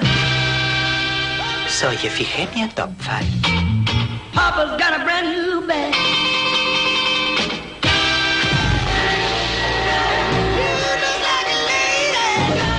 ha demostrado que el mejor hombre para el puesto ¡Hola! ¡Ah! es una mujer. Un churrito, dos, ¿quiere otro más? ¡Oh, ahí tiene! Sigue siendo el padrazo de siempre, solo que mejor aún. La cena está servida, madame. Vaya. Me encanta que me informe usted. ¿No ve la lujuria en los ojos de ese hombre? ¡Sorpresa! Señora Dogpile, ¿va a entrar en el lavabo de hombres? Robin Williams. Sally Field. ¿Quién necesita un marido teniéndola a usted? En una película de Chris Columbus. lo intentaba. Señora Fire, papá de por vida. ¿Qué calor hace aquí? La labor de un padre no termina nunca. Mi primer día como mujer y ya tengo sofocaciones. A nivel videojuegos que teníamos, bueno, pues la portada de PC Manía de ese, de ese año mm, destripaban a fondo el F-15 Street Eagle 3. Los juegos, pues los mismos que comentamos la semana pasada, Los Vikings, Sammy Max, Little Devil, Rebel Assault. ¿Y qué es? ¿Para qué sirve? ¿Y cómo usar un modem? Hostia, hostia. Y bueno, luego teníamos un programa que era el POP 2. Oye, eh, nada mal, si nos gustaba el tema de la animación en 3D. ¿Qué teníamos en televisión, Javi? Pues eh, el menú de Carlos Arguiñano. Tenemos Picnic, ya sabes, este. Ah, matrimonio con hijos a las 7 de la mañana. Qué buena era esa serie. A las 7 de la mañana. A las 7 de la mañana, matrimonio con hijos, sí, señor. ¿Pero quién va a ver eso?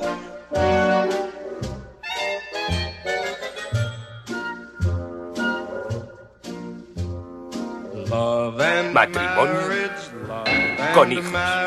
Pues, hombre, algún, algún fiebre eh, se levantaba a las 7 para desayunar y antes de tirar para el instituto, mm, pues veía lo que estuvieran echando. Y cuando digo algún fiebre, quiero decir yo. Yo a las 7 de la mañana, si me tengo que levantar es por, por ir a trabajar, no para quedarme viendo la tele. Me- Para eso me quedo en la cama. Pues sí, es, es otra manera de afrontar la vida, Javi. Eso, eso es así. Teníamos el No te rías que es peor, teníamos Ursus, en la película que nos echaban en sesión de tarde. Eh, poca cosa, la verdad. Si es que cada vez que vemos la programación televisiva de estos años, mm, nos damos cuenta de lo bien que estamos ahora y que aquello no era tan maravilloso, ¿eh? Bueno, eh, según a quien le preguntes, pero desde luego eh, tener pocos canales y, y poca programación, joder, comparado con lo que tenemos ahora, No sé qué decirte. Yo creo que ahora puedes ver lo que quieras cuando quieras y, ahora- y antes teníamos pues, pues lo que teníamos. Y bueno, vamos a la, a la música. Te voy a poner un poquito de música, Javi. Pero no te voy a castigar, no te voy a castigar demasiado, ¿vale? Estos son los 40 principales, ya sabes, ¿no? La primera semana, el 5 de febrero, I'm It Fan de Guns N' Roses. hombre, muy bien.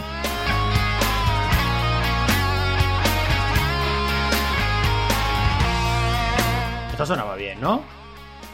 A mí si me dejas la canción yo ya estoy, ¿eh? No, no, no, no, no, porque la que viene detrás te va a gustar muchísimo más, créeme.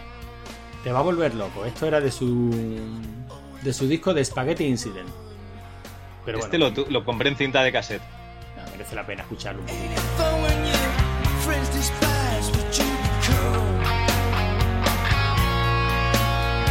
Aquí se volvieron medio punkis, por eso.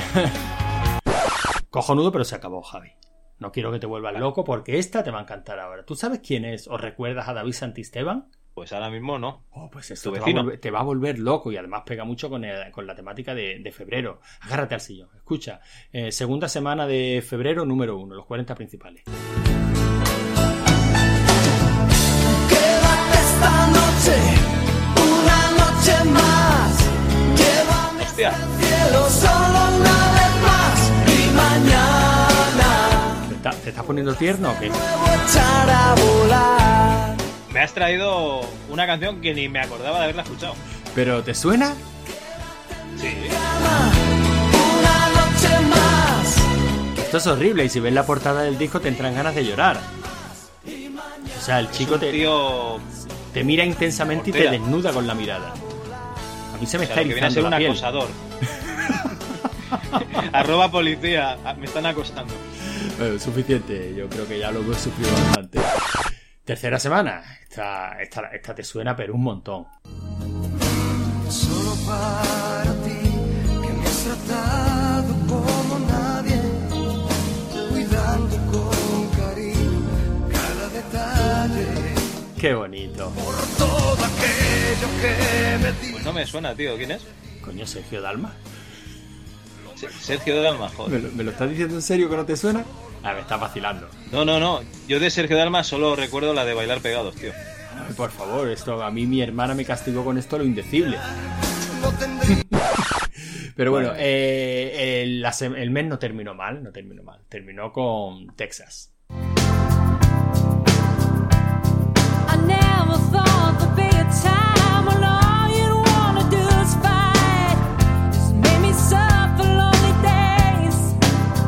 Digo que no terminó mal porque a mí me mola. A mí Texas me encanta. Esta vez no es de las conocidas. You, you owe it all to me. Es el título. Bueno, pues número uno, la cuarta semana de febrero en los 40 principales. Y yo creo que con este pequeño viajecito nos hemos hecho una idea de cómo andaban las cosas por aquel entonces. Pero es curioso, ¿no? Que no. Yo, yo, yo recuerdo esta época de la música dance, el rollo de.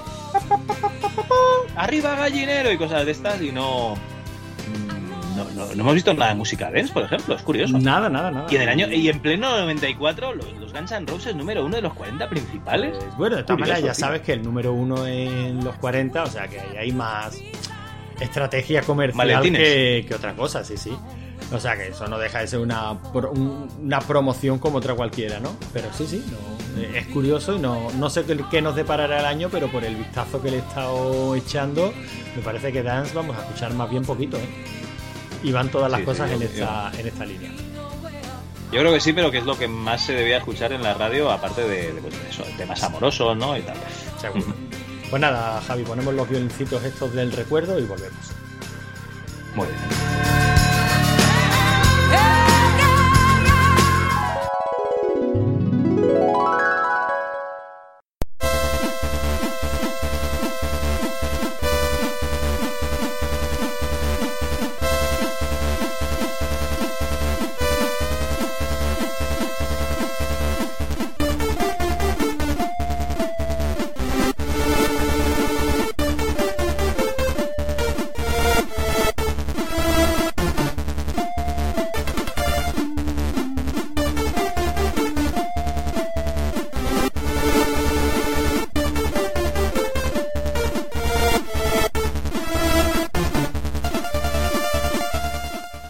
Antonio, nuestra distinguida competencia. Entiendo que vas a hablar desde el respeto de otros sistemas que no eran el MS2. Pues hombre, creo que lo has explicado perfectamente. Voy a hablar de otros sistemas que no eran MS2 y el respeto pues ya lo veremos, depende del sistema, Javi, tampoco tampoco vayas a coartar mi libertad expresiva. En principio sí, en principio la idea es que, según el tema del programa, buscar en otros sistemas que no son MS2, pues otras alternativas al tema del programa.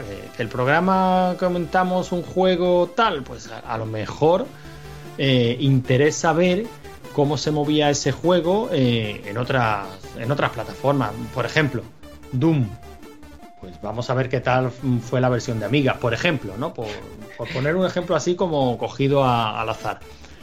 Y, esa, esa, es la idea. ¿Por qué? Porque, porque el MS2 no estaba solo.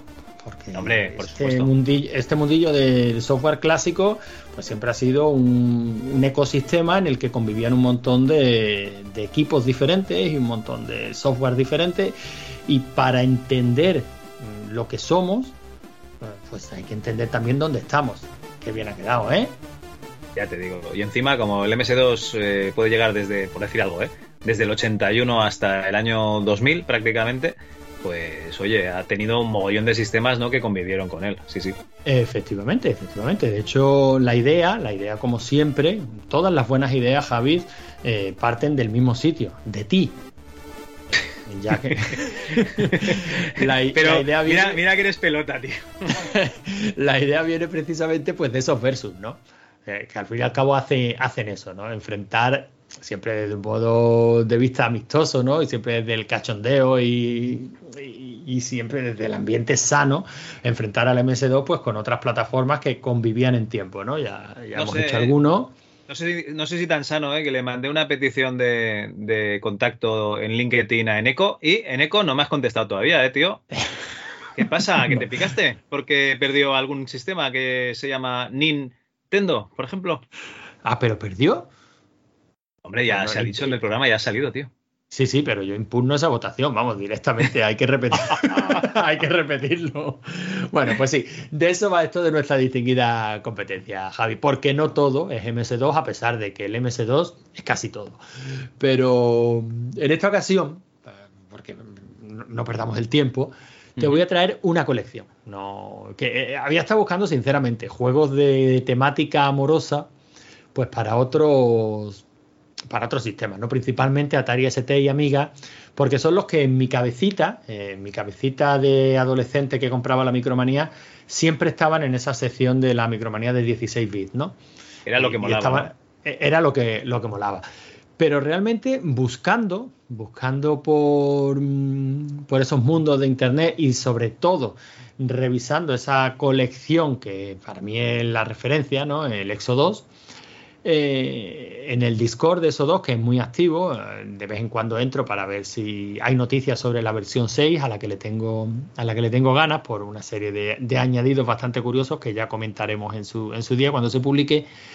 Eh, la noticia que puso EXO no tenía absolutamente nada que ver con, con MS2, sino con el Commodore 64. Hostia, qué bien.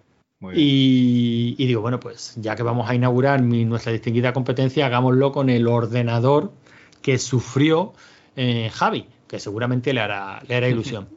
Oye, antes, antes de meternos con el Commodore, permíteme que ponga un anuncio de Commodore en. Bueno, un anuncio no, realmente serán dos anuncios de Commodore en dos idiomas que seguramente no, no entenderemos.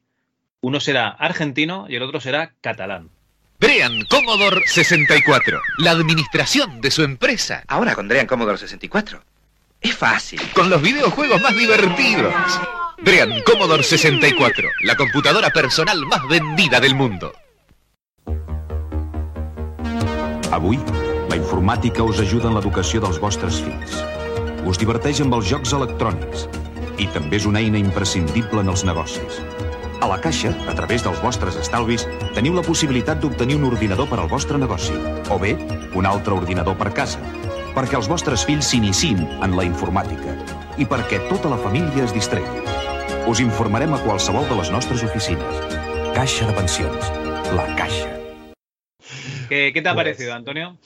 Hombre, eh, me ha traído buenos recuerdos. Evidentemente yo ninguno de los dos lo escuché en la época, pero eso de bancos regalando ordenadores casi que se convirtió en un meme de la época, ¿no? Es un clásico, ¿no? Yo creo que sí, yo creo que sí. Era el, el regalo estrella. Estaba el ordenador, estaba la vajilla o la batería de cocina. En fin, los bancos siempre haciendo lo posible por, por ganar clientes a los que puedes robar a gusto. Bueno, vamos al Commodore 64, Javi. Pero tampoco me voy a entretener, tampoco me voy a entretener mucho. Solo quería recomendar la, la colección. No me puedo entretener porque la colección es inmensa. Es, digamos que para el Commodore 64 lo que la Exo 2 es para el MS2. Eh, se llama C64 Dreams. La, la colección tiene la misma interfaz que, que la Exo 2, es decir, Launchbox. La ha hecho un tío que se llama Thom. Y de hecho su web se llama Thom's Lair. ¿Cómo, cómo? Y este- Thom, Lair, T-H-O-M. L-A-C-O-M-B apóstrofe S. Thom's L-A-I-R. Thom's Lair. Muy bien. Oye, por cierto, que en agosto de este año el Commodore cumple 40 años, el Commodore 64. O sea que seguro que, que en verano tendremos ahí buenos podcasts, ¿no? Que nos reivindiquen esta máquina como lo que fue.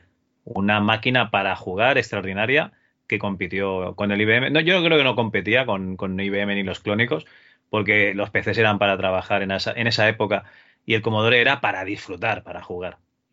Commodore es un maquinón. Es un maquinón y además el, cuando te metes en el mundillo de la retroinformática, eh, tiene la ventaja, por lo menos para los que vivimos la tan cacareada edad de oro del software español, de que es el- la máquina que tenía los juegos diferentes. Se notaba, la versión del Commodore eh, se notaba. Cuando eran adaptaciones de software español, pues no solían ser grandes versiones, pero la verdad es que el catálogo de juegos que nos venía de, de otros países era alucinante y bueno, nosotros hemos, creo que hemos comentado aquí, eh, si no en el MS2 Club, en Rigor y Criterio, versiones incluso de, del Elvira, de- El Maniac Mansion. del Maniac Mansion, el Commodore se atrevía con programas, con juegos que eran objetivamente ya para, para máquinas superiores, ¿no? Y además daba la, daba la talla.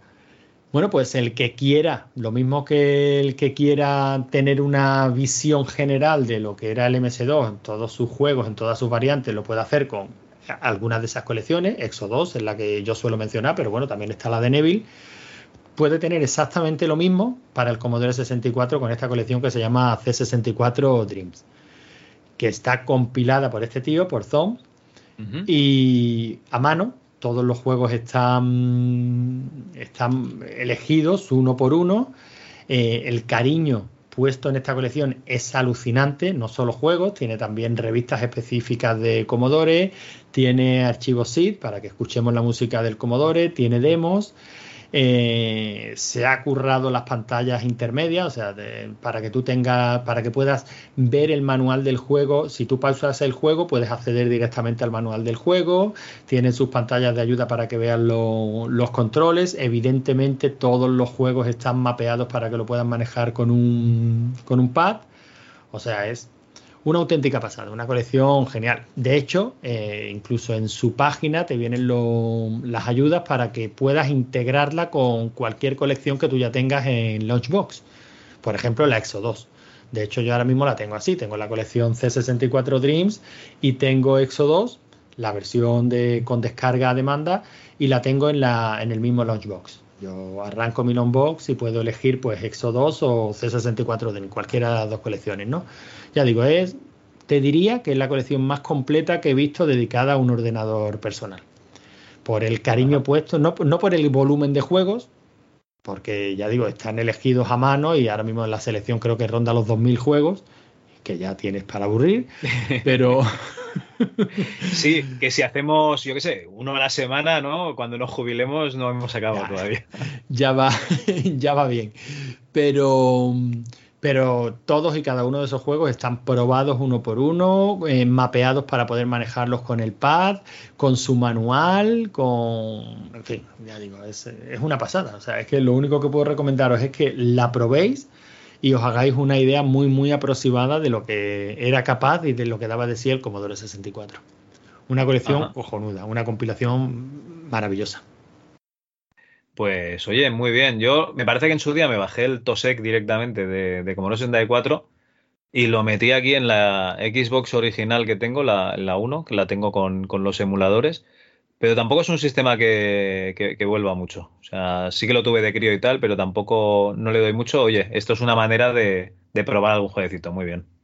A mí ya digo, a mí todo este tipo de colecciones me dan la vida en el sentido de que son máquinas que yo no conocía y, y encontrarte una colección seleccionada, bueno, un poquito la, la filosofía de que te puedes encontrar en la Bob, ¿no?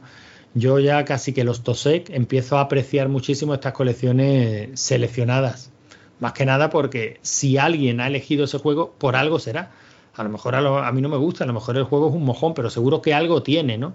Que ha hecho que este tío elija ese juego entre la cantidad indecente de títulos que hay casi para cualquiera de esas plataformas, ¿no? Entonces, para mí este tipo de colecciones que ya seleccionadas una a una me a fecha de hoy me dan más validez. El tiempo es finito, tener un TOSEC de todo lo que se publicó para una máquina me parece un poquito absurdo a fecha de hoy porque ya hemos asumido que no lo vamos a poder probar ni ver ni siquiera un 10% de lo que hay en uno de esos TOSEC.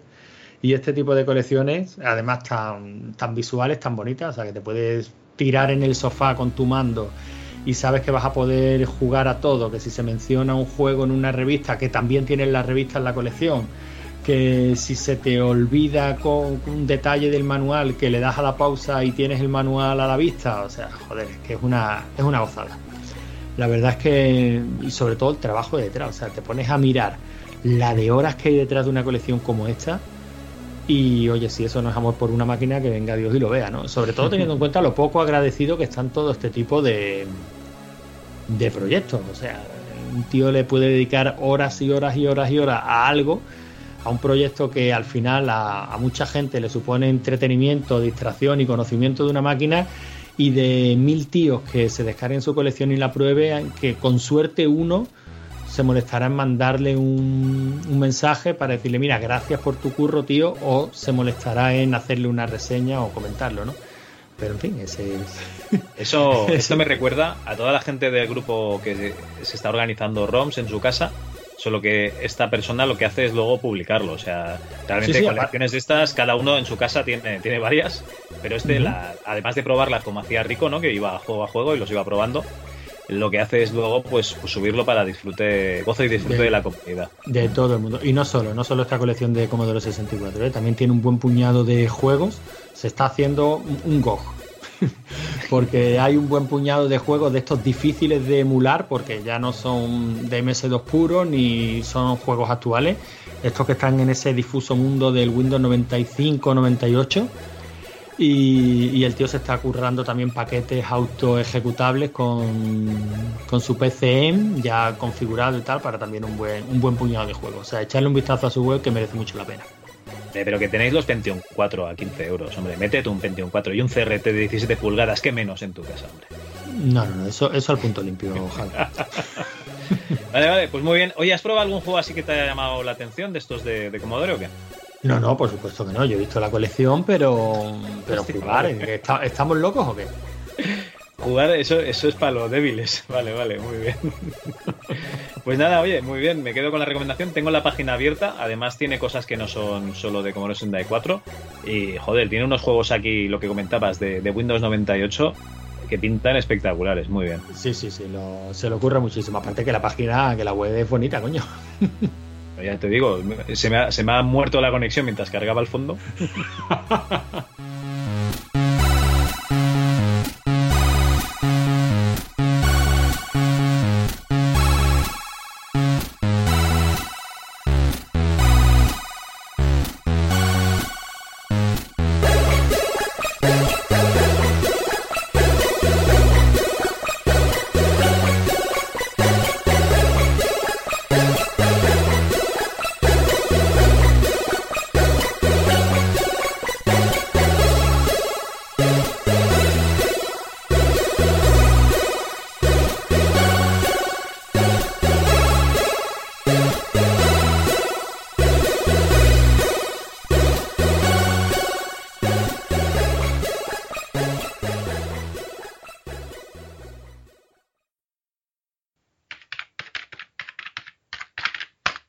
El virus.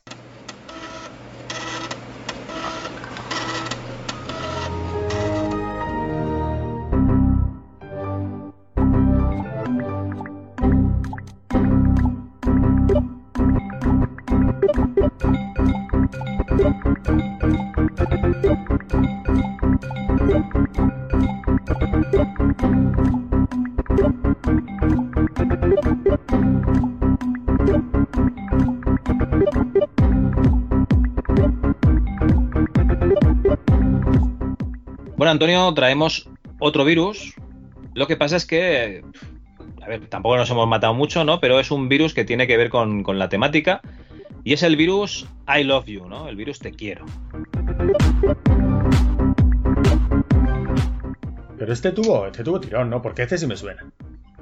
Joder, este no sé si tuvo tirón porque yo eh, no lo recuerdo de haberlo sufrido, pero tela, tela marinera, ¿eh? Vale, tenemos aquí noticia de viernes 5 de mayo del 2000, ¿vale? Ya no es un virus de MS2, este ya es otro tipo de virus. El virus del amor colapsa ordenadores de todo el mundo. El Pentágono, el Parlamento británico y varios periódicos españoles entre los afectados. Pertenece a la categoría de gusano y se reproduce por correo electrónico y modifica los ficheros del ordenador infectado. Bueno, esto sería el titular. La noticia es de Pedro de Alzaga y de Enrique Pastor. Y seguiría así.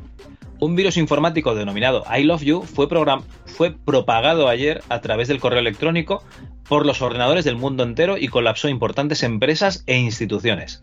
El caos informático, cuyo origen se sitúa en Filipinas, llegó a afectar al Pentágono de Estados Unidos y al Parlamento británico. Ya sabéis, son esos dos sitios que suelen explotar. Suele, eh, cuando hay una película de, de amenazas alienígenas, se va a la mierda del Pentágono, la Casa Blanca, el Parlamento británico, las pirámides de Egipto y algún que otro edificio por ahí. El Parlamento El británico nuevo es el que revienta en V de Vendetta, ¿no? Eh, sí, sí, sí. hombre, vamos a coger las referencias buenas, coño. Yo, además, yo lo veo bien, ¿eh?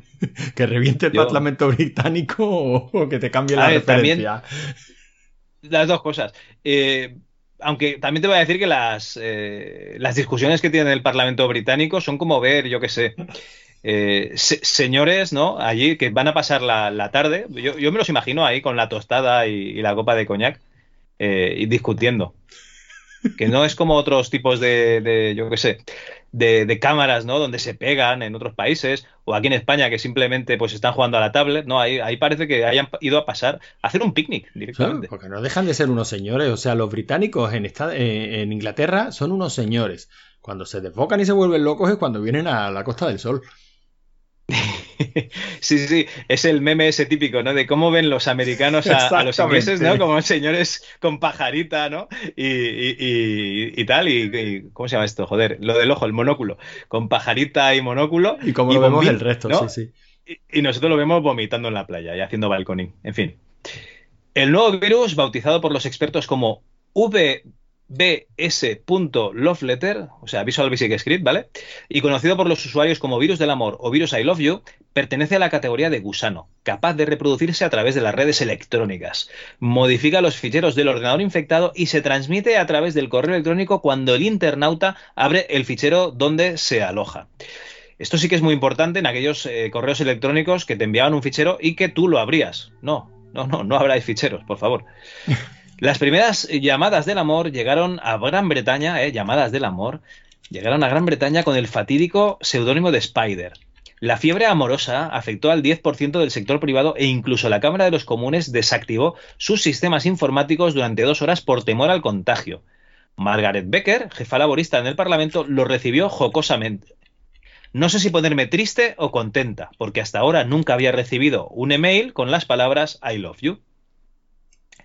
El proceso, o sea, la infección, comienza cuando un usuario recibe un correo electrónico titulado I love you, te quiero, que lleva asociado un fichero llamado loveletterforyou.txt.vbs. Aquí viene la trampa, ¿no? La doble, el doble, o sea, te ponen en mayúscula el punto .txt para que pienses que es un fichero de texto y luego el, el Visual Basic Script.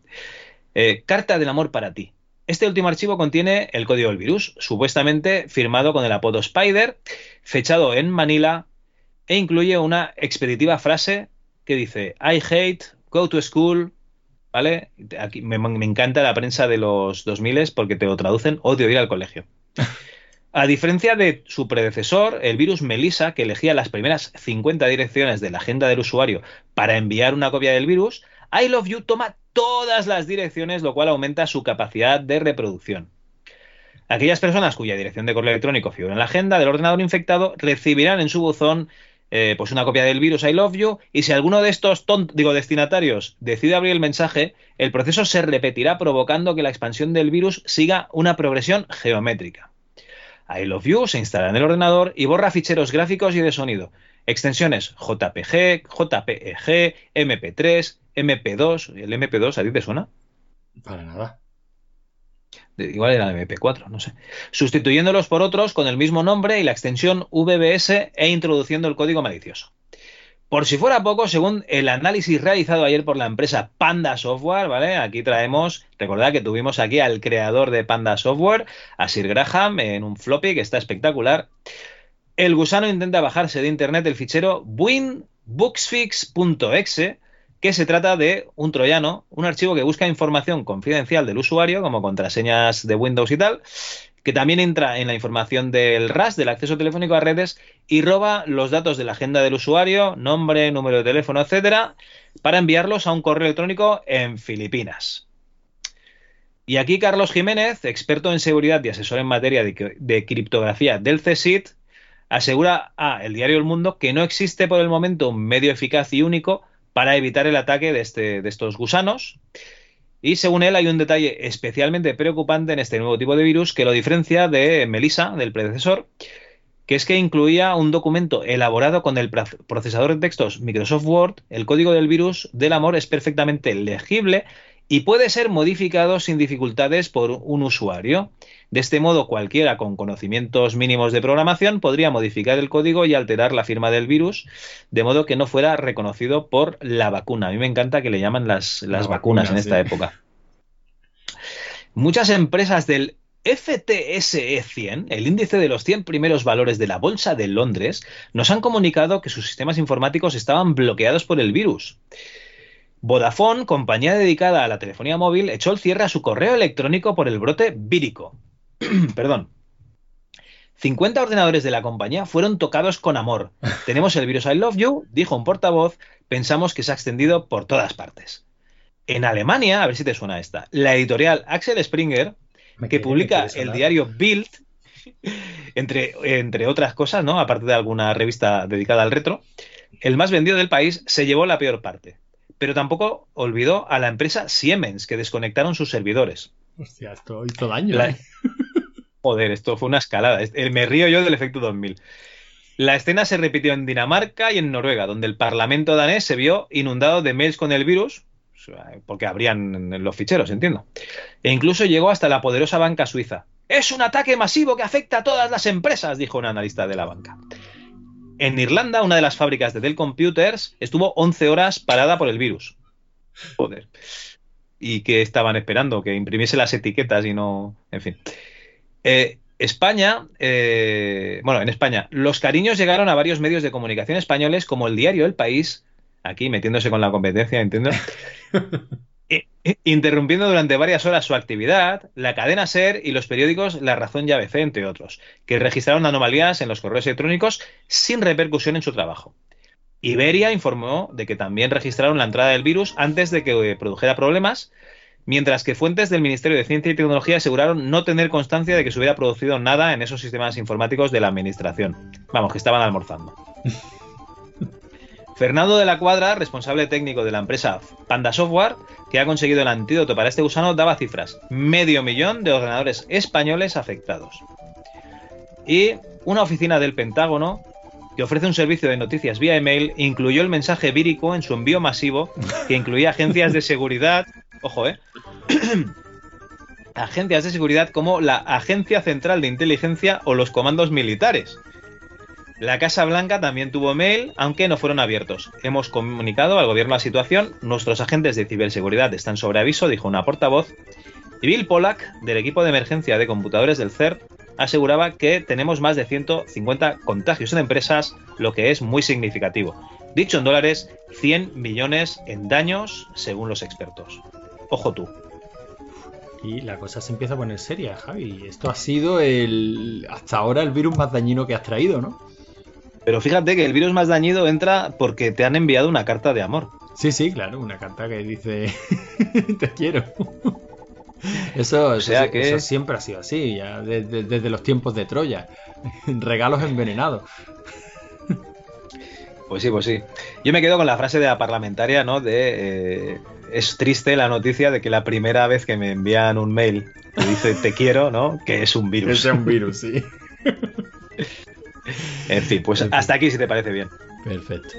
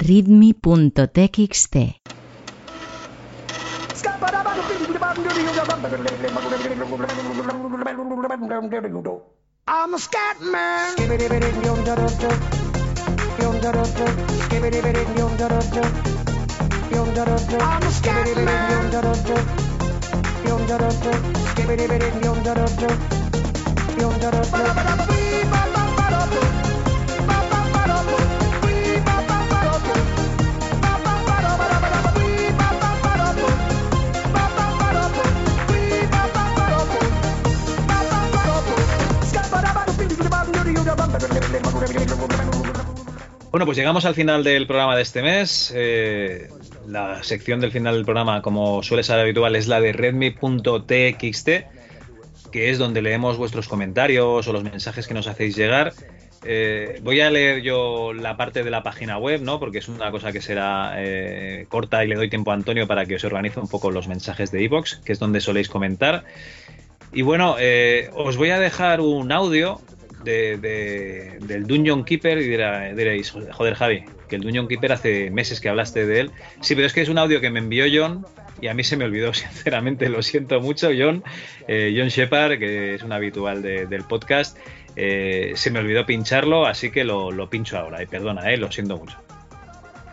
Muy buenas, Javi, Logarán, amigos del MS2 Club. Bueno, el Dungeon Keeper es un juego que me trae muy, muy, muy gratos recuerdos.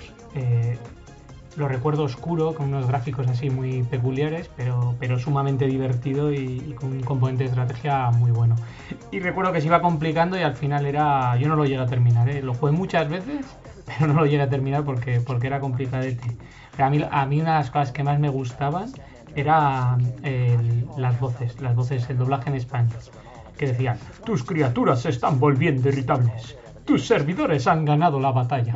A mí, a mí esa voz me encantaba cuando sonaba y te, ponía nervioso. Era, era muy divertido. Eso, eso es lo que os quería contar. Venga, un abrazo a todos. Bueno, lo dicho, John, muchas gracias y, perdona mi- mis disculpas, que a veces os pido que hagáis cosas y cuando las hacéis, luego eh, voy yo y, y me olvido. Qué desastre.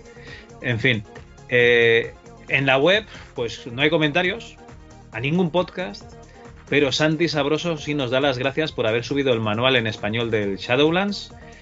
Y la verdad es que hay que agradecérselo a, Ses, a Moisés del grupo, que es el que lo escaneó. De hecho, también ha escaneado la caja, la podéis ver en MS2 Club y en Movie Games, ¿vale? Porque la hemos subido allí para gozo y disfrute de todos los hispanoparlantes de- del mundo mundial.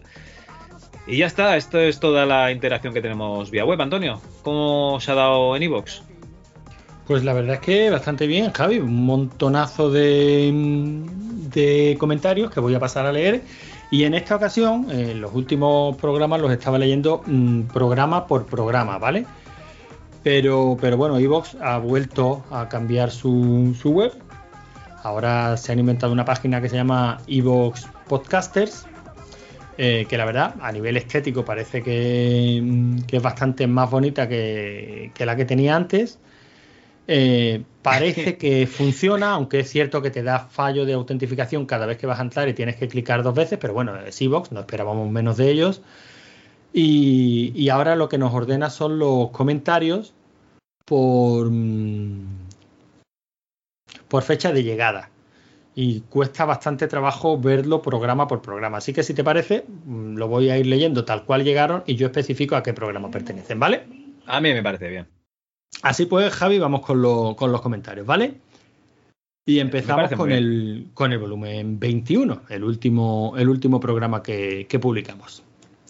En el que Alejandro nos decía, muy entretenido, interesante como siempre. Gracias, Alejandro. Daniel Gracias, sí. Muchas gracias. que, que no falla nunca, nos dice, me ha encantado la historia de Solo Software y su curiosa paradoja que se puede resumir en software para el usuario creativo creado por alguien sin la suficiente creatividad como para crear software creativo. el Shadowlands me lo regaló alguien una vez por toda la cara original. Imaginaros el cariño que le tendría, y con razón.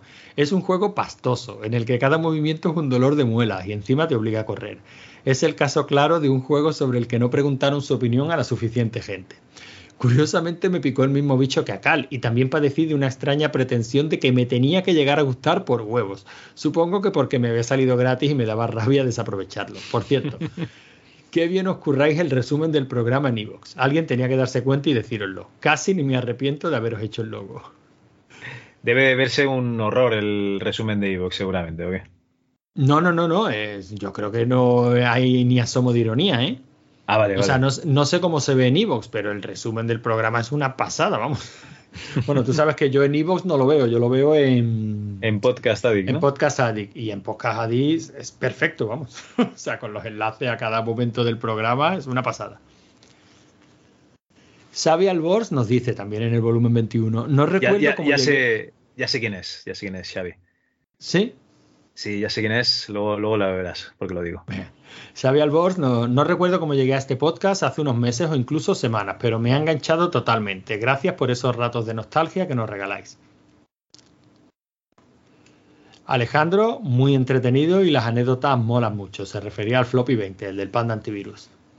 Siguiendo- Joder, Alex, es que eh, Alex es un tío que es un artista, entonces eh, lo que hacen todos estos artistas es que trabajan escuchando podcast. A mí me, encanta esto, tío. O sea, que puedan disociar lo que escuchan a lo que, a, como ocurran, tío, me, es que como no lo puedo hacer, tío, me, me- maravilla. A mí me, me parece alucinante. Hoy precisamente lo hablaba con una compañera de, de trabajo que trabaja en el departamento administrativo y ella la he picado yo al tema de, de los podcasts y hoy lo comentábamos, digo, hay ciertos trabajos, sobre todo cuando estamos en temas finales de mes, ¿no? Ya sabes, registro de facturas, albaranes, tal cual, que soy incapaz de hacer mientras estoy escuchando podcast. O sea, eso tiene que ser momentos de silencio porque si no, o sea, yo qué sé, puedo pagar una factura que no corresponde o cualquier barbaridad de ese estilo, ¿no? Y sin embargo, el- eh, lo que tú comentas. Eh, recuerdo haber escuchado entrevistas a dibujantes de cómics y tal, que con toda la... Bueno, no que graben podcast, o sea, no que escuchen podcast mientras están dibujando cómics, Javi. Eh, a mí me suena haber escuchado entrevistas a dibujantes de cómics Sí, sí, en esta que casa. están, que los sí, que los están entrevistando mientras están dibujando, ¿no? Sergio Dávila se curró un par de páginas mientras eh, grabamos la entrevista, sí, sí. Ah, fue, fue, a ti, ¿no? Claro, digo, me, me sonaba ese, esa anécdota, digo, joder, es que es una pasada, qué capacidad, ¿no? Que de, de, disociar la mente a dos tareas totalmente distintas, en fin.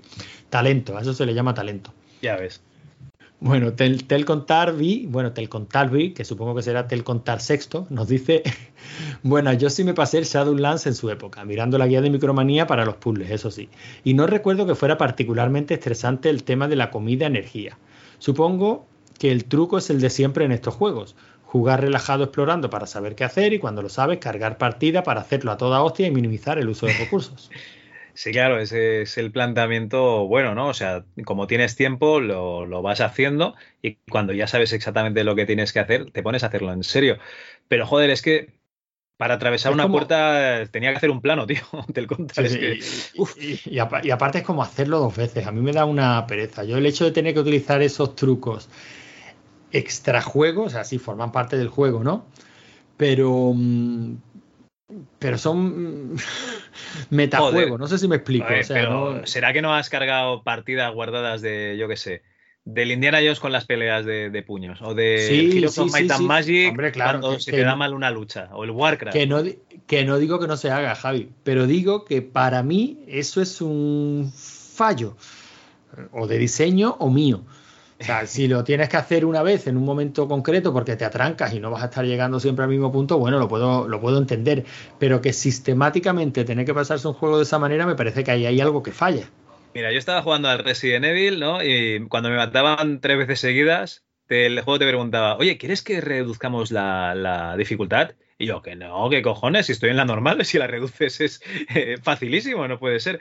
Y, luego, en- en en este tipo de juegos, claro, eh, en Shadowlands el mensaje sería, ¿vale? Cuando no te sale un mapa, ¿quieres reducir la dificultad?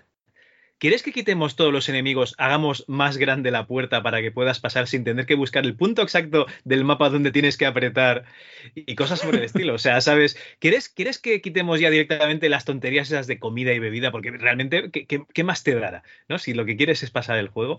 Pero claro, si haces todo eso, eh, eh, tienes un pasillo directamente. Ah, ¿Quieres que te enseñemos el final? Sí, sí.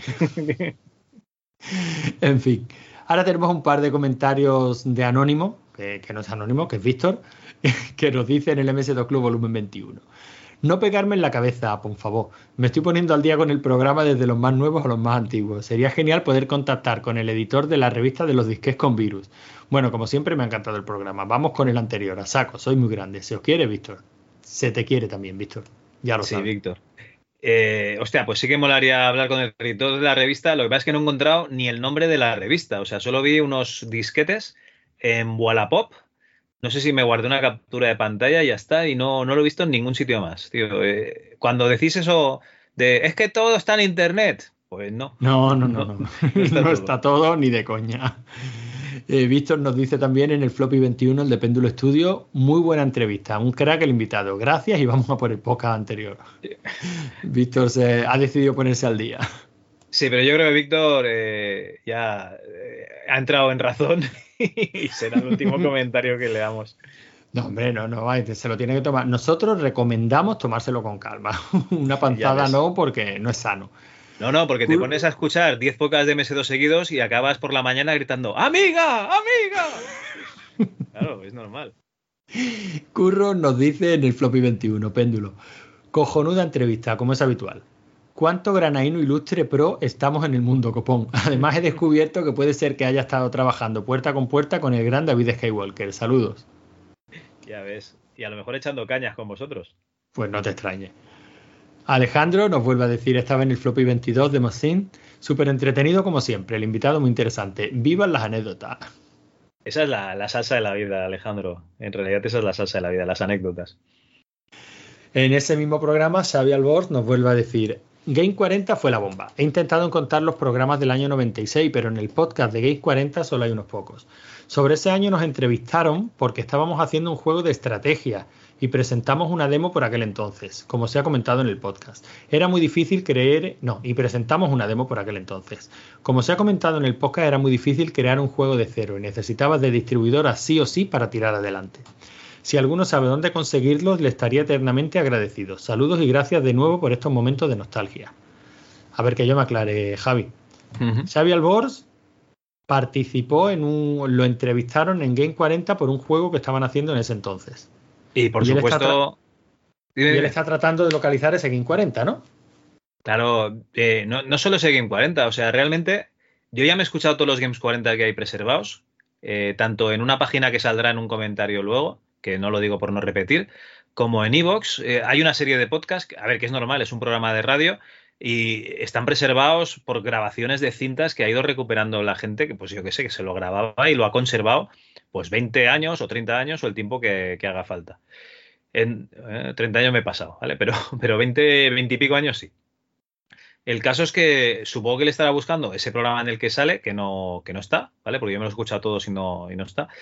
Eh, y también supongo que le molará la, la informática clásica de la época, por eso está escuchando MS2 Club. Eh, otra cosa, sobre Xavi, eh, ya lo hemos contactado, ¿vale? Y si no pasa nada extraño, si nada se tuerce, nos contará esa anécdota de ese juego de estrategia y alguna cosica más, que puede estar muy interesante, la verdad. Pues mira, eso es lo siguiente que te iba a preguntar, pero ya me has contestado. Venga, en el floppy 22 nos dice Dani otra vez, qué genial entrevista. Era el floppy dedicado a la Democen. Qué genial entrevista. Como ya comenté en la entrevista a Guillem, me encantaba el programa y era una tradición dominguera de la que guardo buenísimos recuerdos. El programa Game 40, claro. Escuchar de nuevo a Manuel Martín Vivaldi ha sido genial y me alegro mucho de que las cosas le vayan bien.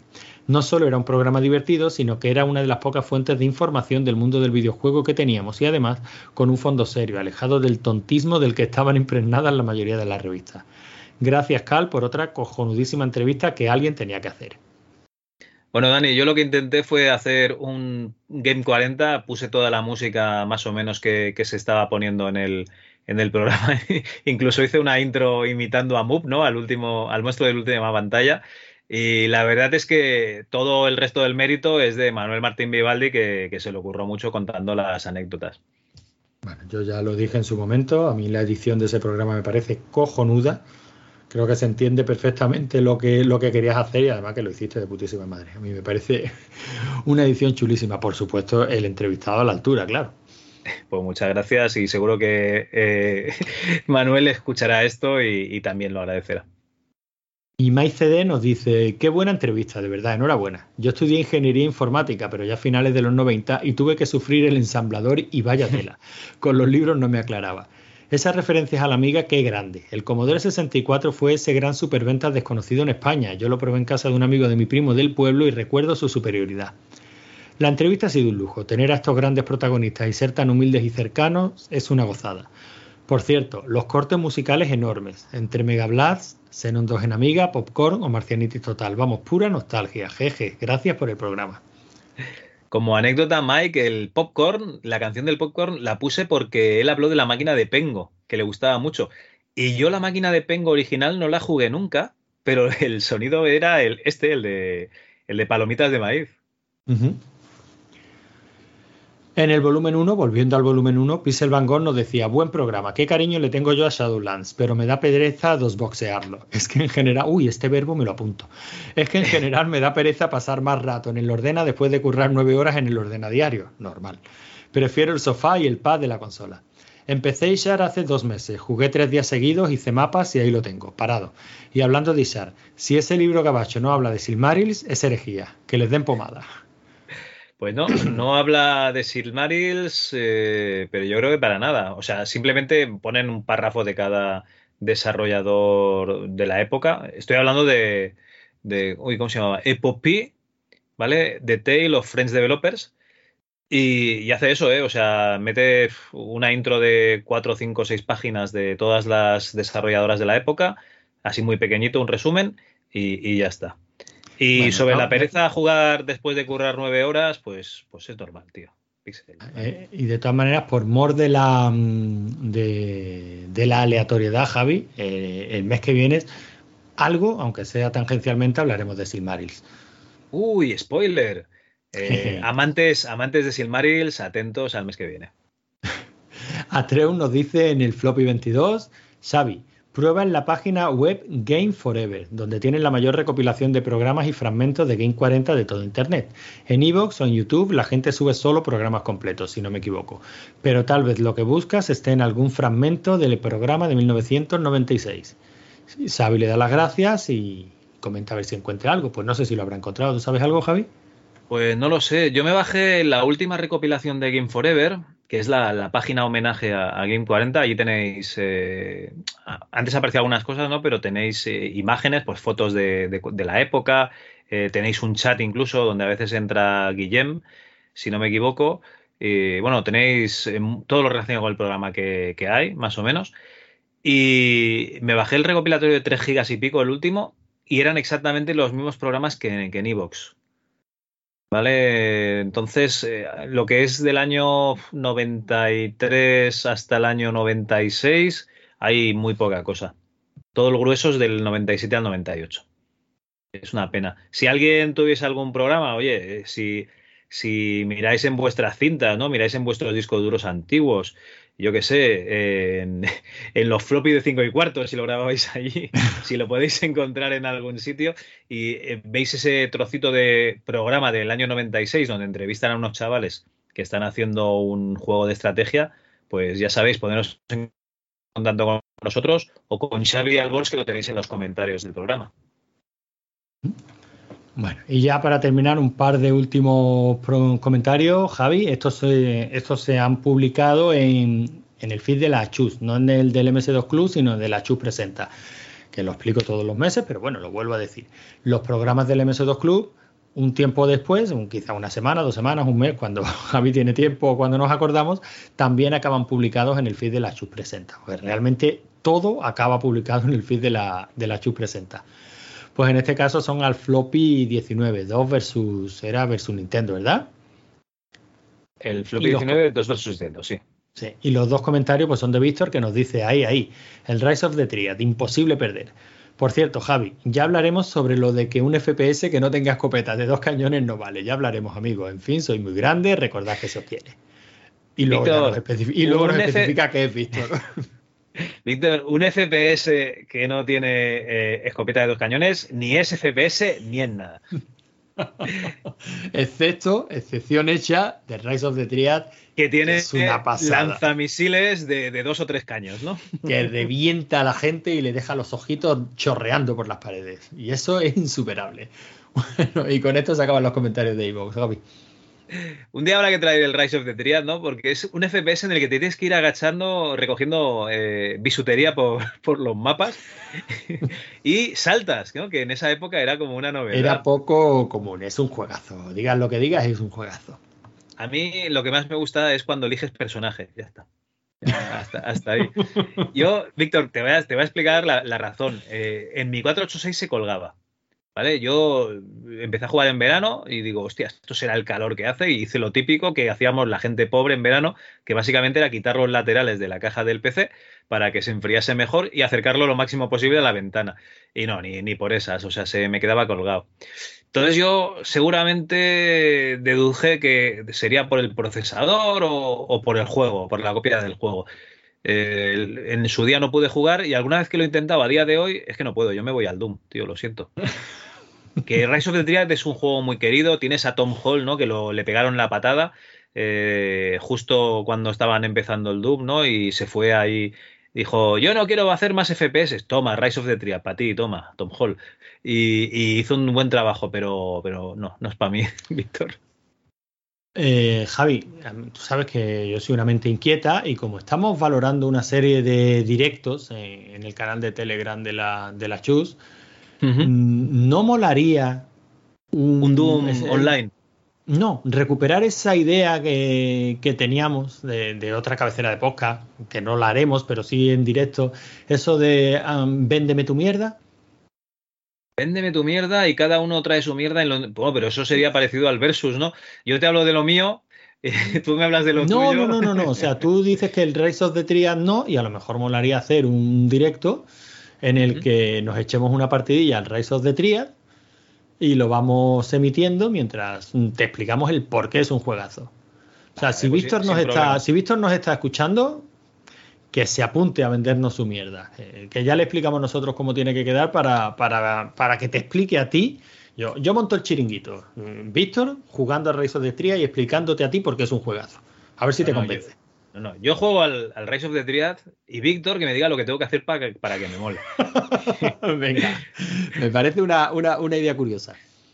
Pues oye, yo, yo estoy a, a- a tope con esa idea y venga, va, adelante. Vamos a decírselo a Víctor. Venga, Víctor, está, está en tu tejado la pelota, ¿eh? Pues bueno, yo creo que hasta aquí, ¿no? Llegaría el programa. No sé si tenemos que decir alguna cosita más eh, referente al MS2, pero sí que tenemos que deciros que podéis escuchar este y otros programas en la ACHUS.